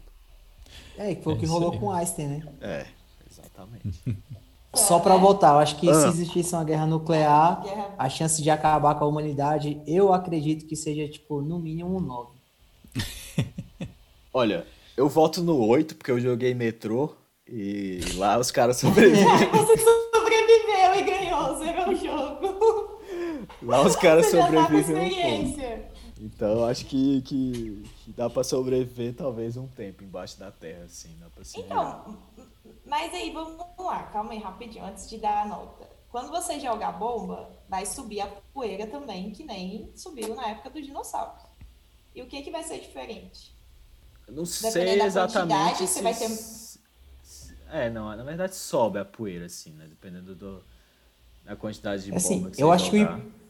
É, então, isso que eu ia falar, depende da quantidade de bomba que você jogar, mas eu acho que a- o, o pior do que a poeira, né, que a poeira que rolou na época do dinossauro seria ainda a nuvem radioativa que isso ia gerar em volta do planeta. Vamos supor, domínio da China, da China, não, da Rússia e Estados Unidos, 20 mil ogivas nucleares. Se disparar essas 20 mil ogivas nucleares, eu acho que é tranquilamente suficiente para gerar uma, uma nuvem radioativa num grande, num grande quantidade de, de território que tem no mundo hoje. Eu acho que o problema seria, além dessa da questão física, da poeira física, dessa, dessa nuvem radioativa que também a- ia acabar destruindo a, a humanidade. Tá, Então vamos basear Quando nossa tudo que é nota radioativo é numa- mais perigoso, né?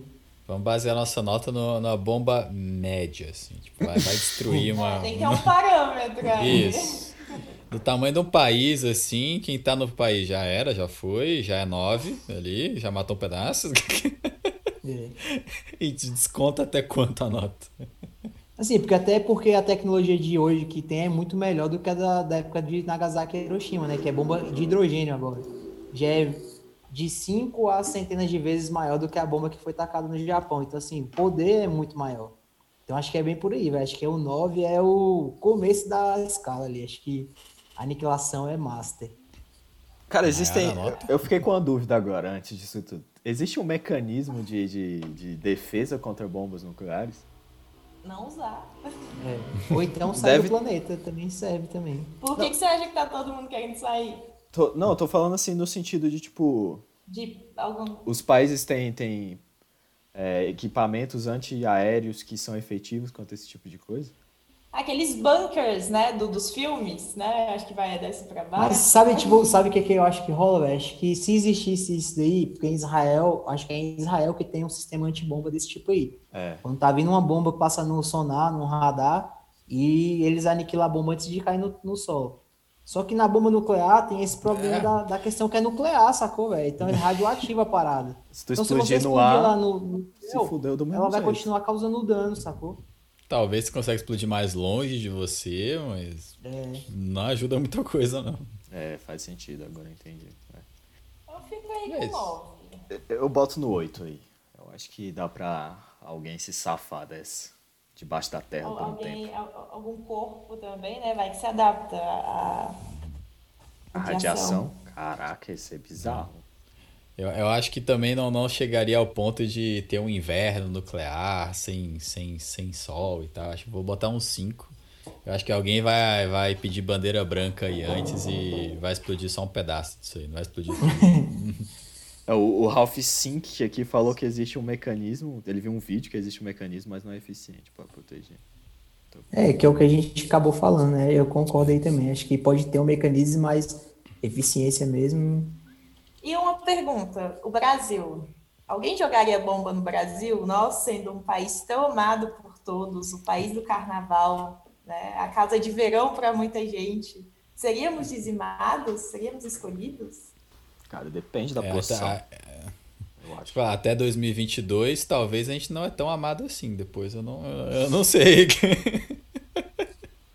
Assim, eu acho que no- numa questão assim, se fosse um caso extremo de todo o poder nuclear que a gente tem armazenado na Terra hoje fosse disparado, acho que pouco importaria quem, quem tá do outro lado. Acho que acabaria afetando todo mundo de uma forma geral, assim, muito foda.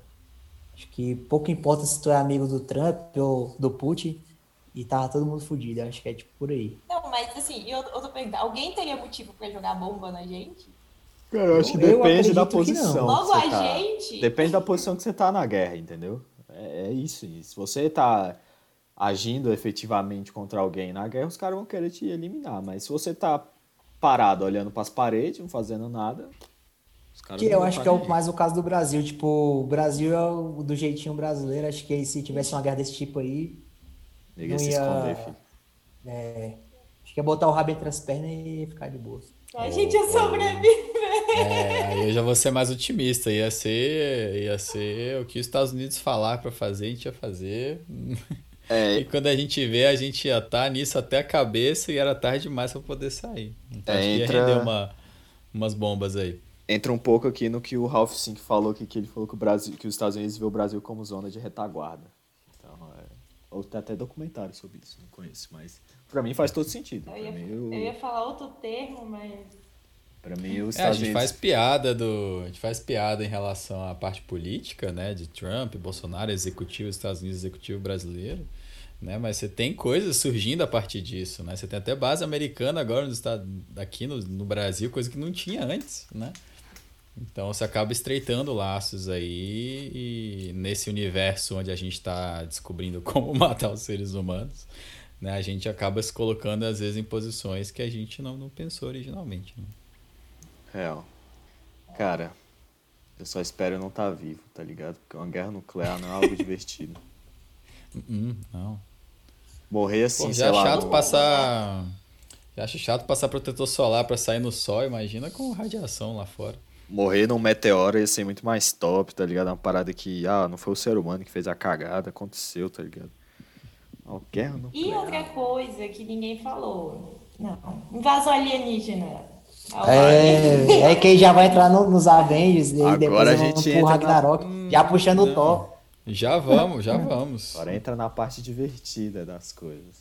Invasão alienígena. Eu não sei, na verdade, eu, eu acho pouco provável, entendeu? Uma invasão alienígena para tomar a Terra, para destruir a humanidade.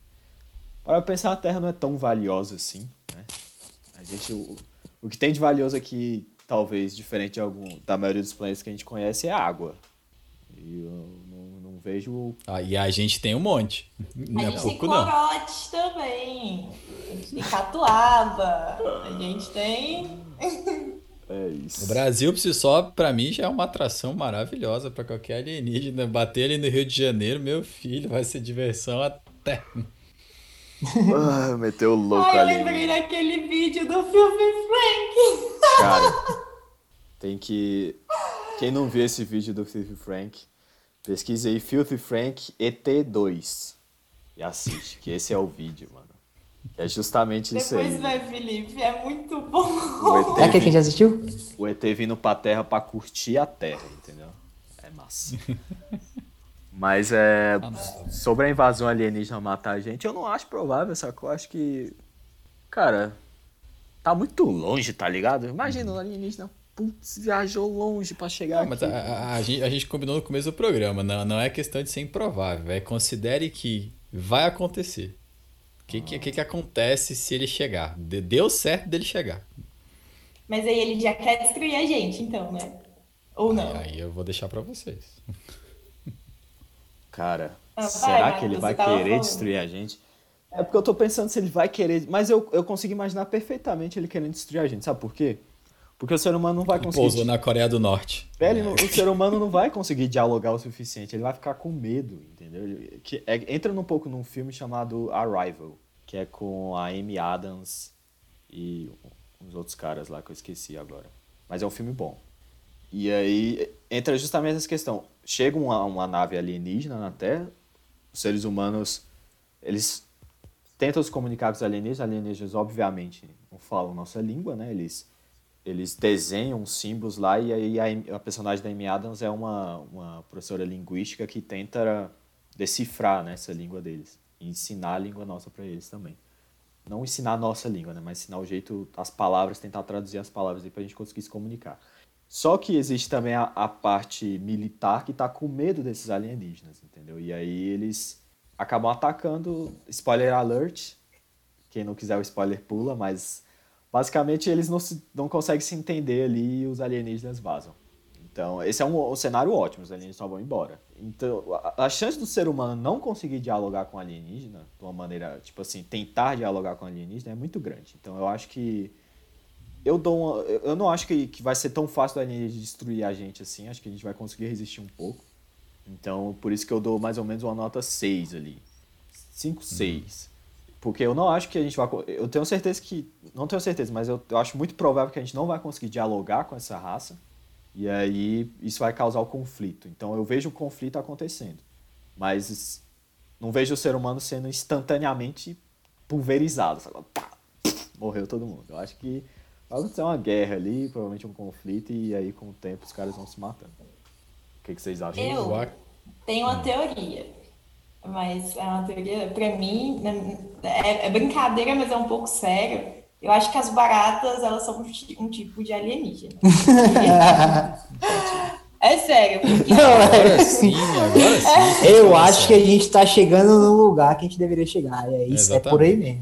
É porque, até onde todo mundo fala, né, elas existem na época dos dinossauros, ela passou por tudo isso e elas existem até hoje. Então, se a gente morrer, elas vão continuar existindo. Então eu fico pensando, porque às vezes será que elas morrem? Às vezes elas nem devem morrer. Porque eu nunca vi o corpo de uma barata morrer e depois você for lá e ele tá lá. Eu mas, mas eu também não mato barata. Mas eu nunca vi você voltar e o corpo tá lá. E, e ela é verde. Eu acho que já é muito estranho isso tudo. Então, assim, a minha teoria é de que são alienígenas que estão aqui de alguma forma para estudar a gente também. Agora, por que, que eles. Não sei se eles se transformam em outra coisa ou não. Mas, se eles quisessem aniquilar todo mundo, eles estão por todo lugar. Por todo lugar. Ah, e, ah, e outra coisa, elas estão ficando mais resistentes a Baigon. Então, é, é, assim, é, tá vendo? Acho que tem todos os argumentos claros para mim, na minha cabeça, deles ser um tipo de inteligência. E tal, não sei se é extraterrestre, mas eu acho que eles são um tipo de inteligência. Aí, se forem as baratas e elas quiserem acabar com a gente, eu acho que é muito mais rápido. Mais ou menos, não tão rápido, porque é, você vê uma barata voando, não fica nem homem, né? Como dizem a frase, né? Nem, nem, nem ninguém fica na sala. Agora, se, se, não for. Enfim, talvez ele tenha uma, uma chance de sobreviver aí, uma batalha aí, mas eu, essa é a minha teoria. É, nota 10. Cara, mas eu acho que não vai sobrar un... ninguém. Unidos do Joe e as Baratas. Nota ah, 10. Aquele filme é uma gastura inacreditável. Cara, eu acho, mas eu acho que, que as baratas tinham que ser uma espécie muito tipo fria e calculista para sobreviver tantos anos junto com os humanos só planejando para destruir tudo depois, tá ligado? Assim, uma parada assim. Cara, o ser humano constrói a residência para elas, cara. A gente quer. Tá aí, aprovou o marco do saneamento, levar esgoto para Brasil inteiro agora. Cara, a gente tá levando barata pro Brasil inteiro. Não tá entendendo onde é que isso vai chegar. É verdade. É muita barata para pouco ser humano. Que medo. Não, e, e eu não sei nem onde que elas aparecem. Eu acho que se você colocar a caixa, essa é a teoria minha, né? Se colocar a caixa vazia e um alimento lá, vai aparecer uma barata. Vai. Com certeza vai. Então, eu... da onde? eu vou fazer o exercício ao contrário. A gente falou se os alienígenas chegarem aqui. Nós, seres humanos, pretendemos ser os alienígenas de Marte daqui a alguns anos. Sim. É? Então, vou inverter o raciocínio também né? A gente vai tentar chegar lá em Marte, vamos supor um cenário onde a gente encontra vida inteligente, né? Os, a vida inteligente de lá pode estar tá fazendo um podcast agora e pensando, caramba, se chegar alguém aqui, a gente vai conseguir se comunicar? Talvez a gente vai querer matar eles. Uma teoria muito maneira, velho, sobre isso que tu falou, mas tu meio que desconstruiu ela agora, mas eu achei legal. Por exemplo, eu penso que se uma civilização extraterrestre chegar na Terra, hoje, baseado no que a gente conhece do nosso sistema solar, da nossa galáxia e tudo mais, eles seriam um, um grupo, um, um, seres muito mais desenvolvidos tecnologicamente do que nós, para conseguir chegar aqui. E eu penso, né, assim, isso é uma opinião minha, de que quanto mais evoluída é uma civilização, mais pacífica ela seja. E aí talvez o contato alienígena chegando na Terra hoje, do jeito que a gente está, não seria um, um apocalipse baseado nessa questão. Mas aí pensando já no nosso caso que quer ir pra Marte, eu acho que a gente já ia chegar lá e mandar um funkzão e fuder a porra toda. Mas entrando, já puxando esse assunto que tu falou. aí, Balança raba, ET. É isso aí. puxando, Não, é tipo isso, quando a gente for mais velho, né? Canta uma música da sua época, mamãe. De quatro eu jogo rabo, de quatro. Pô, isso aí não existe, mano. O ETzinho pira, tenho certeza. É, com certeza. Eu quero fazer o gancho, cara, de outro podcast pra esse aqui agora. Que justamente toca nesse assunto. Quem não ouviu o último podcast do, do Espaço 4, escute. Mas a gente terminou o podcast com um questionamento. Qual era o questionamento? Se o ser humano tiver tecnologia suficiente para ser explorar outras galáxias, ele não vai ter se matado antes disso? Que entra um pouco nessa questão do que o Vitor acabou de falar. Essa civilização, para ter esse poder tecnológico, para conseguir é, viajar para outras galáxias, tem que ser uma civilização pacífica, porque senão eles vão ter se dizimado. E eu concordo 100% com isso. O ser humano hoje, tendo o poder bélico que tem das armas nucleares, já tá com um cagaço de se matar muito grande. Imagina se os caras têm a tecnologia suficiente para viajar para outras galáxias que destruir um país inteiro vai ser muito mais fácil do que é hoje, por exemplo. Então, é, pensando nesse sentido, tipo, se um alienígena vir para cá, acho difícil o alienígena dizimar a gente. Porque pensando que ele vai ser, pensando nessa teoria, ele vai ser uma civilização pacífica. É, o ser humano não vai conseguir se comunicar com ele, provavelmente vai ter um conflito, mas eu vejo muito mais o alienígena falando, velho, quem são vocês, sacou? Tchau. Aí ele vai embora. Não tô nem aí pra vocês, sacou? É, vocês só estão dando trabalho. Então, é, pensando nesse, nesse inverso aí do, do, do que o Felipe falou agora, da gente indo para outros planetas, encontrando outras civilizações no- na casa deles, o ser humano tem que ser uma civilização pacífica, porque eu acho que a gente não chega lá se não for. Então, acho que vai acontecer a mesma coisa, só que do outro lado. Entendi. É, inclusive, pra quem tá ouvindo a gente aí, é vo- voltar no episódio nú- número 4, que a gente falou sobre isso, né? Que a cooperação é que levaria o ser humano a, a outros lugares, né? Mas é isso. É, vou repetir a frase que a gente falou no episódio 4. É, o ser humano não aguentaria 5 minutos de porrada com alienígena. É, eu penso isso aí também. A gente depende de um traje tecnológico, anti-radiação, anti-temperatura, anti tudo. É Com só esse oxigênio, traje. com tudo. É. Hum, Tinha uma Não forma de não. vida muito bosta, assim, velho. Os caras. Qualquer triscadinha fura o traje, todo mundo morre sem ar, explode a cabeça, o que for. Vai ser divertido. Nem todo mundo pode ir pro espaço, né, Matheus? Né, É. Felipe? tá Meu óculos. difícil. Meu óculos cair lá dentro do traje, eu não tô enxergando mais nada, como é que eu pego meu óculos? Não, mas a gente ia fazer um traje já com a lente pra longe e pra perto, né, velho? Pelo menos isso. Mas eu quero, Pô, eu sei que, que- o Vitor tá, tá doido pra falar. Eu quero saber de fim do mundo caprichado. Aquele fim do mundo que tem toda a mitologia por trás. aquele fim do mundo embasado. Eu quero saber como é que o mundo acaba desse jeito. É, Vitor, Porra, mano, além- não, não, tipo, eu, eu conheci, eu conheci a, a- não, não é o melhor lugar do mundo pra você conhecer a cultura viking, né? Mas foi no seriado dos vikings. E aí eu comecei a assistir, velho, e achei os caras muito maneiro, velho. Tipo, a ideia de paraíso dos caras é você fica ali o dia inteiro lutando, se matando, e lutando, e o terror, e arranca a cabeça do outro, e os caralho. E no final da noite todo mundo ressuscita e você vai tomar uma cerveja com o brother que você tava lutando a noite inteira, sacou? Tipo assim, os caras da religião viking, eles têm um pensamento assim que é, é é avançado em relação ao nosso pensamento que tem hoje. E assim, tipo, os caras não ligam dessa questão de homossexualismo, nem de poligamia, nem por nenhum. Os caras são muito malucos, velho, muito maluco. E voltando para a questão do fim do mundo dos vikings, que é a profecia que chama de Ragnarok, é, eles falam que o que, que vai rolar? Tem basicamente a galera do time do Odin, que é o pai de todos, que é o deus dos deuses e, e tudo mais. E tem o filho dele, que é o Loki, que é o representando o lado do mal. Então, assim, basicamente vai, vai acontecer uma guerra onde a galera vai se dividir entre esse lado do bem e o lado do mal. E vai ter a galera que fica do lado do Odin e a galera que fica do lado do Loki.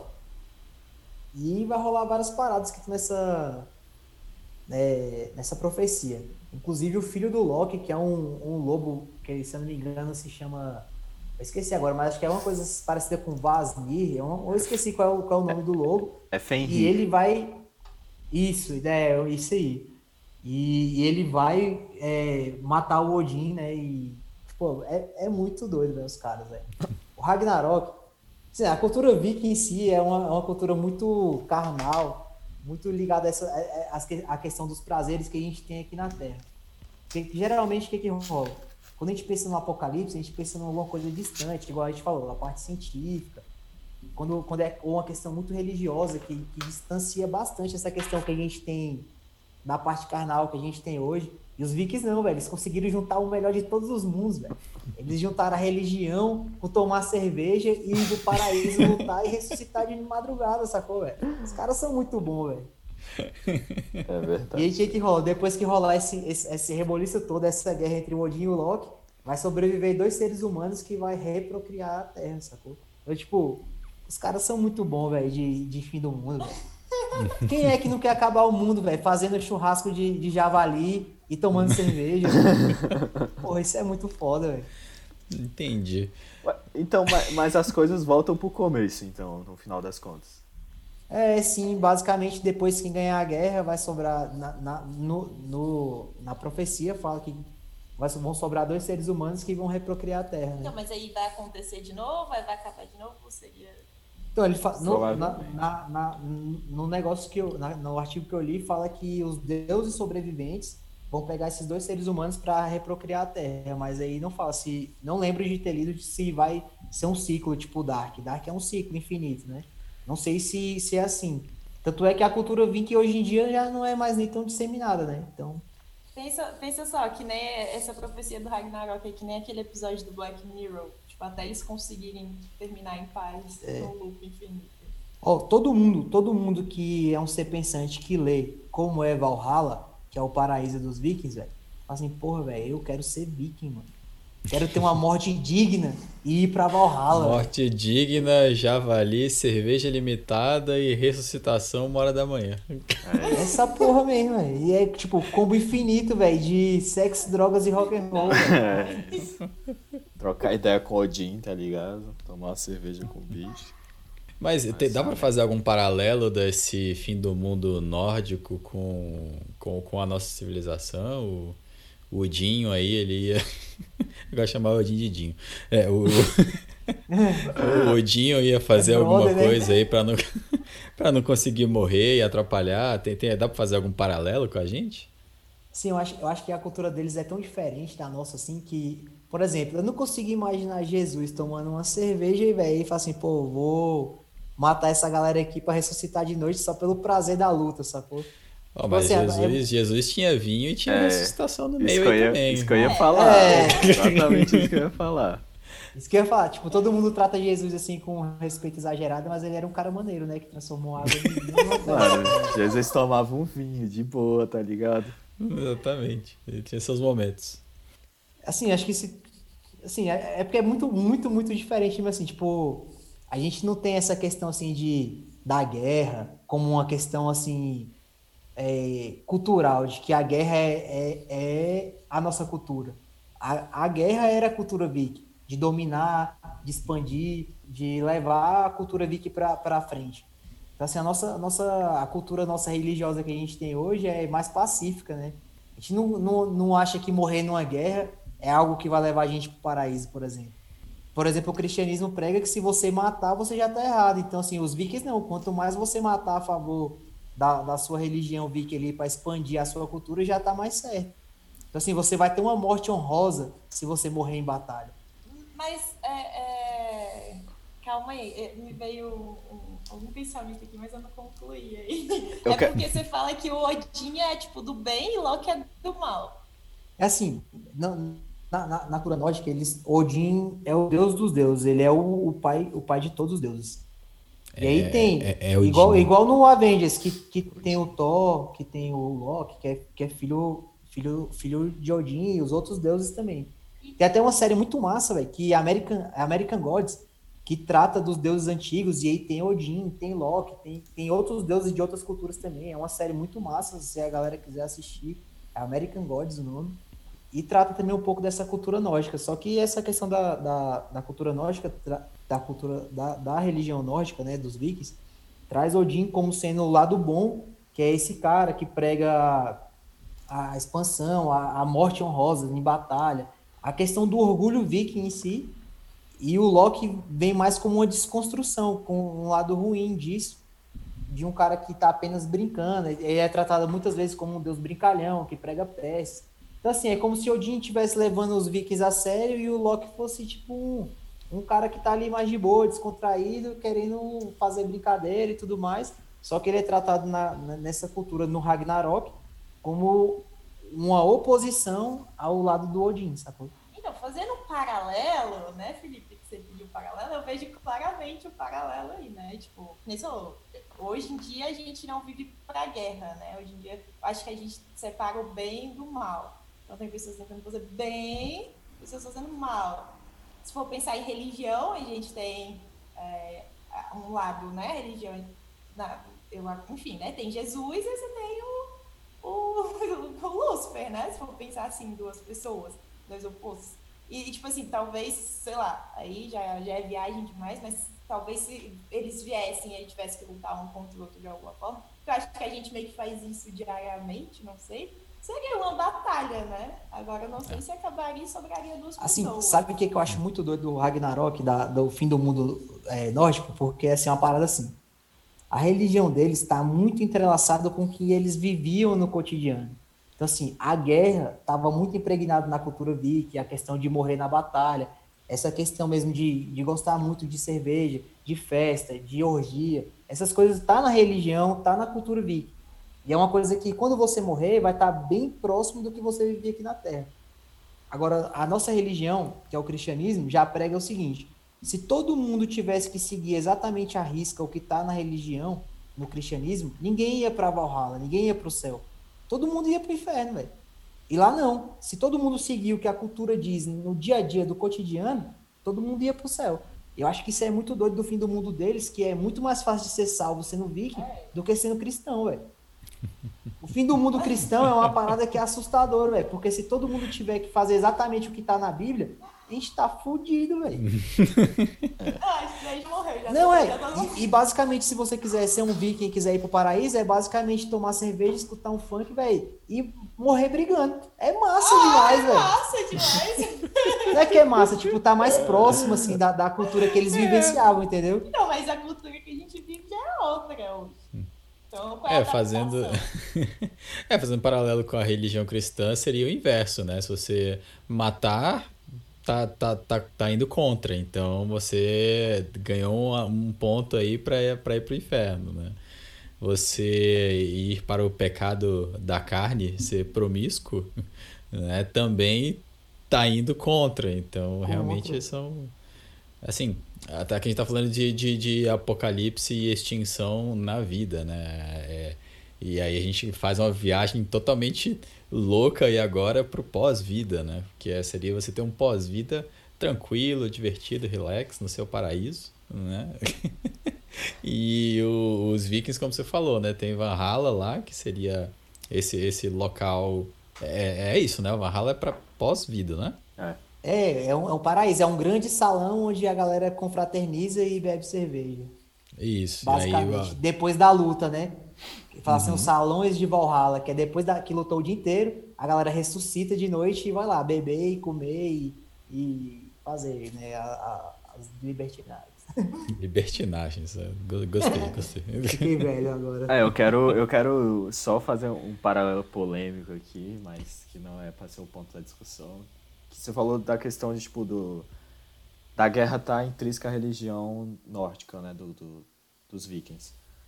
A, acho que muitas religiões passaram por essa etapa de. Muitas não, né? Vamos lá. O cristianismo, por exemplo, passou por essa etapa de guerra. Quando você teve na época das cruzadas, os, os caras usavam basicamente a mesma estratégia, né? Tipo, a, você tá lutando pela causa da religião, né? Pra, contra, um, contra os pecadores, enfim, o que for, por um bem maior. Então eu acho que essa, essa parte da guerra não está intrínseca só aos vikings. Eu acho que está intrínseca ao ser humano. O ser humano é um, um, um bicho que está sempre em guerra. A gente sempre esteve, eu acho que vai sempre estar em guerra. E entra um pouco no que a gente comentou no último podcast, que o Lucian até trouxe, o ponto de que a gente é, é predador, por isso que a gente tem dois olhos na frente. Pra frente. Pra frente, então é, é, o nosso instinto é brigar. Mas o que eu queria comentar sobre a questão do fim do mundo, fazendo um paralelo do, da religião viking com o cristianismo, eu ouvi um podcast, acho que foi ontem, com do o Flow Podcast, super recomendo, com o Léo Stronda. A última pessoa que eu tava esperando ouvir falar de religião. Então segura é um essa aí. filósofo, é um estudioso. Ele falou, Ah, mas o fato é que ele pode falar sobre isso, eu não vou falar o porquê, mas na verdade eu vou. Ele passou, ele era tipo, ele foi, como é que eu não sei como é que chama, mas ele ele estudou teologia quando era criança. Quando tipo tá no, no- tem um período, velho, que é meio que aquela galera pra ser padre, sacou ali. Seminário. É, por aí. Enfim, Mas ele não passou é criança, não. não, então, mas não era, era algo equivalente ali que ele fazia quando era criança, que eles ficavam num, num, num tipo de retiro, não sei, por ele passou, ele estudou teologia. O fato é esse. A última pessoa que eu esperava na minha vida ouvir isso, mas eu ouvi e eu fiquei impressionado. Mas o legal é que ele falou o quê? Do, existe na, na Bíblia, né, um, falando sobre as profecias do Apocalipse, né, tem X profecias lá, até chegar ao Apocalipse. E ele falou que dessas profecias, tipo, mais ou menos, a maior parte delas já, já aconteceu, faltam, tipo, sei lá, três ou quatro profecias para acontecer o Apocalipse. E eu fiquei, tipo, putz, cabuloso, né, isso. É. para pensar, então. Ou, eu não sei, né, eu não sou um cara muito religioso, mas é... é... Eu achei engraçado isso, porque... Imagine que isso tá certo e, sei lá, quando chegar É, nessa fazer- contagem, Aí acontece um apocalipse, tá ligado? E todo mundo já era. Exatamente.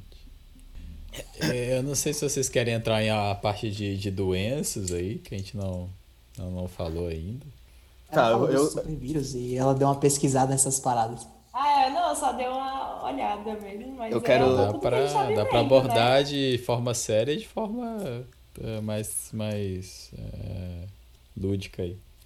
É, Eu acho que essa questão dos, do- dos vírus, na minha opinião, eu já falei Opinião? Opinião? Como assim opinião? isso, pode, né? Mas eu- o que Isso eu é o que vejo- você acredita? É, é, é, vai, fala, depois eu falo. O que eu vejo, assim, eu acho que é muito mais fácil o ser humano acabar numa, num, num- num vírus do que em qualquer outra coisa. É, eu acho que a- as duas principais maneiras da gente se matar é nós, seres humanos mesmos, nos matarmos ou um vírus matar a gente. É, eu acho que o coronavírus é só um exemplo, porque um vírus, cara, é uma parada assim que você não consegue prever. Uma guerra você consegue chegar com outro país e tentar negociar. Um meteoro você consegue prever se ele tá vindo na sua direção, tá ligado? O alienígena você pode tentar conversar com ele. Mas um vírus você não vai trocar ideia com o vírus. Falar, ô velho, não me contamine aqui não, sacou? Vamos ficar de boa. Não, não rola isso, ele só te mata. Ah, agora eu fiquei pensando como é que seria uma conversa com o alienígena. Falar, eu vim em paz. Já dizia Tebilu. Ou, rapidinho, é, sabe uma coisa que eu lembrei que eu li, vi há muito tempo atrás? A gente já passou por arma, por bombas, Bombas e tudo mais, mas existem também aqueles tipos de bombas, é, ti- tipo armamentos químicos, né? Eu não lembro, mas eu tenho isso na cabeça de muitos anos atrás, acho que eu era adolescente, né? De, tipo, você enviar a carta pra alguém, sabe? Antrax. A pessoa, tipo, abrir, aí, tipo, ter alguma coisa lá, ela cheirar e morrer, entrar no É o, corpo isso aí é dela. Antrax, o nome. Antrax. Existe? Existe. Ah, Foi na época ali do 2011, ali, a época do, do- das Torres Gêmeas ali, foi, foi depois, não foi? Essa parada do correio ela é muito foda, né? porque nos Estados Unidos tem um dos maiores serial killers de todos os tempos que eles simplesmente utilizavam o correio pra mandar bomba pra galera e matar a galera. Depois vocês podem até pesquisar aí, ele era sinistro. Mas só um parênteses, né? Mas e por que, que ninguém fala mais disso? Se isso é um tipo de. Um tipo de. É uma arma biológica isso daí. É, um- isso.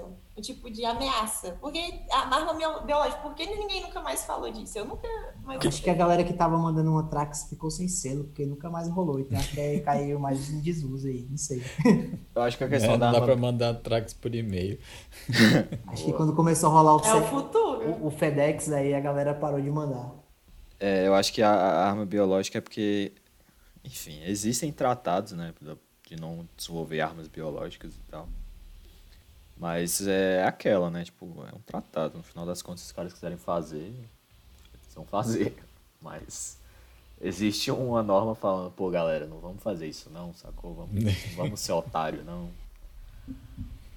É, mas aí acho que pra extinção precisa de um passo muito grande, né? Que não seria mandar carta, seria você jogar Trax de helicóptero, é nesse nível, assim. E aí eu acho que aí a gente cai na, na, na extinção anterior, né? Acho que é mais eficiente você de fato soltar uma coisa radioativa com um poder de destruição maior do que sair jogando Antrax de helicóptero ou algo como tipo aquele gás laranja na época do, da Guerra do Vietnã, né? Você jogava aquilo de helicóptero ali em cima de uma região e, e matava as pessoas. Né? Os caras derretiam as Mas florestas. pensando em Antrax, né? É, não, mas aí a gente já falou, na verdade, né? Seria o- um, você enviar doenças, né? Também vírus, etc e tal, mas...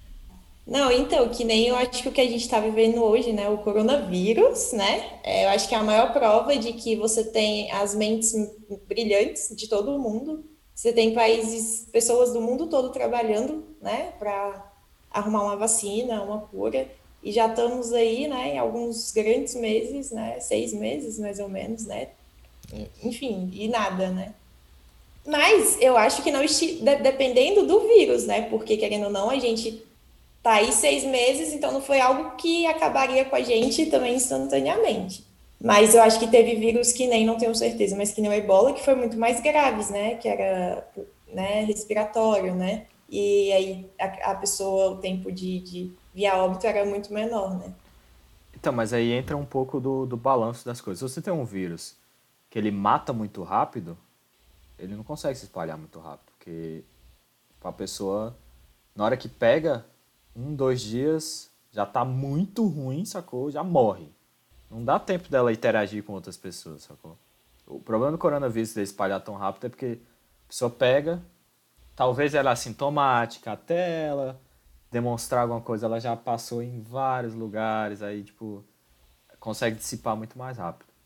E aí, é- eu acho isso meio cabuloso porque entra nessa balança, né? Será que tem um vírus perfeitamente balanceado e consegue se dissipar muito fácil e matar muito rápido? Aí é... Qual que é, Felipe? Conta pra gente. Tem, tem sim. Eu vou esperar o Vitor botar o fone ali. Repete a pergunta aí, Matheus, pro Vitor pegar. Se tem, um, se tem um vírus, pensando nessa questão do balanço, porque tem vírus que, tipo, por exemplo, o ebola, que ele mata muito rápido, por isso que ele não consegue se dissipar muito rápido, porque a galera pega, já morre. Agora, é, por exemplo, coronavírus, você pega, até você demonstrar os sintomas demora, então você interage com mais pessoas e é mais fácil passar. E a dúvida é, existe um vírus balanceado que mata, tem uma grande mortalidade, mas que tem uma, e, e tem uma grande capacidade de propagação também?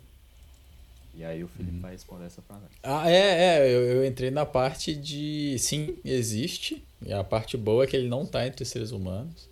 Porque a, a, a treta principal, o problema principal da gente ah, ter um, um vírus igual ao coronavírus é o que você comentou. É a gente tá transmitindo ele sem estar com sintomas. Né? Então, que a gente está cansado de ouvir há meses, há exaustivamente nos jornais e nos sites, etc. né? Você tem um grupo que é assintomático, que não vai ter sintoma e vai estar passando tranquilamente. Né? E você tem os pré-sintomáticos, que são as pessoas que antes de ter o sintoma, ela já está com o vírus e está passando. Né? O coronavírus hoje já, já se tem um consenso de você ter por volta de 1% de mortalidade. Então, 1% é 1 a cada 100. É, então, de fato, é uma, é uma roleta russa que você está brincando. Você tem um dado de 100 faces, você vai jogar ele para cima, você vai ser um desses 1% aí. né? Agora, você tem vírus hoje da gripe aviária, por exemplo, algumas variações de gripe aviária, que você tem de 20 a 40% de mortalidade. Então, você teria um vírus que teria essa mesma característica do coronavírus de você passar antes de ter sintoma Imagina um vírus com 20% de mortalidade, por exemplo. Então seria 20 vezes pior do que um coronavírus. É, e isso sim teria capacidade de exterminar uma quantidade razoável aí de seres humanos e trazer um problema gigantesco. É, com 1% a gente está fechando cidades porque não tem espaço no hospital. 20% você vai parar tudo e mesmo assim vai continuar morrendo muita gente.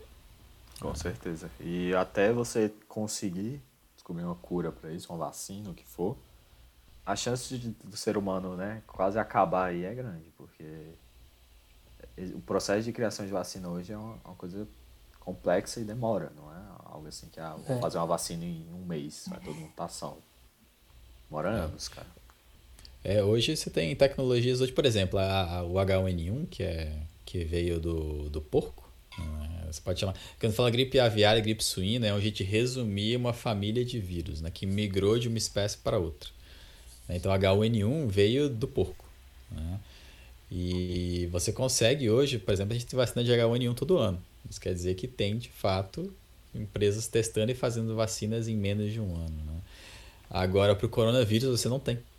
Porque a gente não teve nenhuma epidemia antes tão grave quanto essa, né? que espalhou tão, de forma massiva, igual essa teve o SARS ali, mas não deu 30 mil infectados.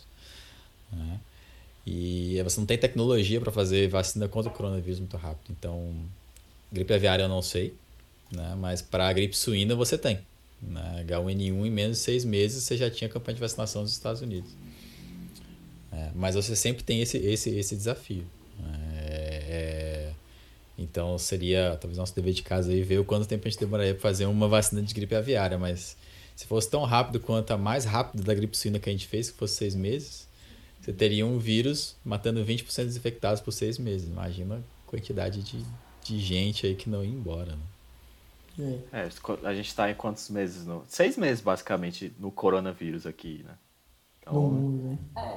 Se você for olhar, eu não sei quantas pessoas já morreram no, no mundo inteiro, mas é só pegar essa estatística aí e fazer a comparação, né? Uma nota Nota 3, 4 aí. 20% é, nota 2, né? Porque leva 20%. É. Boa. É verdade. É, eu concordo com essa nota. Não tinha pensado por esse lado aí. É baseado nos 20%? Assim, Isso, mas né? eu acho que tem que pensar assim, se, não, não que seja 20%, mas acho que assim, de um vírus né, dizimar a população, acho que também seria bem baixa, justamente pela essa questão de desenvolver uma vacina, de, de, de fazer o que tem que ser feito, entendeu? Talvez um, um que é atípico essa questão de vacina, que é o tempo, talvez é o vírus da AIDS, né? Que já está tanto tempo aí e não desenvolveu nenhuma vacina, uma cura definitiva, né? Tem vários protocolos, várias, várias coisas para minimizar os efeitos e a transmissão e tudo mais, mas não existe uma cura ainda. O que Isso. pode levar a gente para uma certa discussão também, que seja lucrativo ter AIDS no mundo e etc e tal. Mas a questão é, é a questão é que o vírus da AIDS já tem muitos anos que está rolando aí, muitos anos mesmo, sei lá, sei lá, 40 anos, não sei quanto tempo tem que o vírus da AIDS está rolando aí, aí, mas não tem uma cura ainda, né? É, e se esses vírus, né, virassem um apocalipse zumbi? Opa! Falar filmes, né? Ah, Pô, é o Apocalipse. Pode falar aí. Acho que entra naquela questão da um pouco do, dos, dos vírus que controlam os hospedeiros, né? Que aí eu. Pô, ia falar Victor... isso, velho. Tem, tem um fungo muito maneiro aí, velho. Que o Vitor deu uma olhada nisso aí, eu acho que ele pode falar mais pra gente. Ih, caiu. Deu lost. A gente estava estava conversando um pouco sobre onde vocês iam, onde vocês queriam fechar o podcast. Seria com doenças, zumbi, vulcões. Que eu trouxe. O um fungo. Legal. Ah, caramba! Eu vi sobre os vulcões. Eu li. Tem a parada maneira também que é do que é o, também que é natural de acontecer, que é o colapso do, do ecossistema e do fim dos recursos naturais também. Caraca, dá dois podcasts fácil, né? Esse assunto, porque tem muita coisa ainda. É, pô, mas o fim do mundo é muito fácil de falar, porque qualquer coisa rola o fim do mundo, né? É verdade. Vocês querem fechar com alguma pergunta aí que eu te falei? De vulcão eu trouxe o Toba aqui, que é, é piada pronta. O Toba? É, é toba tem... mesmo, não? não é isso, eu tô, tô, não tô brincando, é toba mesmo o nome. Que foi o. Que o vulcões tem as explosões aí que a gente vê e morre quem tá perto, mas tem as explosões gigantes que é que nem a, a questão do inverno nuclear que a gente falou. A Terra toda fica coberta de cinzas. E o Toba foi a última vez que a humanidade tomou no Toba. Foi. foi. Foi uma. que tá 70 mil anos atrás que a gente teve essa explosão de um vulcão e, e resultou no inverno de mil anos aqui na Terra. Caraca. Então, isso faz 70 mil anos atrás. A gente não tá falando de milhões, a gente tá falando de milhares. Então, ah. vai que tem um vulcão. O Toba tá que... mais perto do que lá. Pois é. Mas esse, esse vulcão existe até hoje? É Olha, eu prefiro acreditar que sim, sem, sem pesquisar. Ele existe, velho. Inclusive, ele tá localizado embaixo de Caldas Novas, velho. Tinha que ser o Brasil pra tomar no toba mesmo. Falando sério? Não, né? É, cresceu na internet, ela cai nas beitas. É. Mas você não falou do parada do fungo. É, não, eles queria... falaram aí, tipo. Não, a gente não. Que a gente quer seguir. Eu queria seguir esse, desse raciocínio do fungo, né? Tipo, desses fungos que controlam o hospedeiro. O Felipe tava comentando, antes vocês caíram, sobre, sobre o dos ratos, né? Que, que é...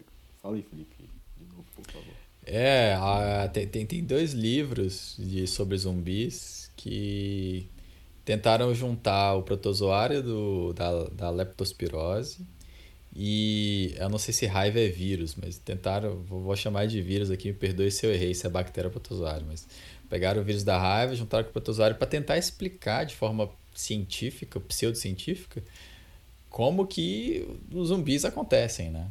E aí a leptospirose, ela, ela tira um pouco da consciência do rato de que ele é um rato. É, e isso passa para humanos né? como leptospirose, não como perda de consciência, mas passa para o ser humano. E você tem a raiva, que é você ter essa agressividade do de quem tem a raiva, do caso do animal, do cachorro. Né? E também é transmitida para o ser humano.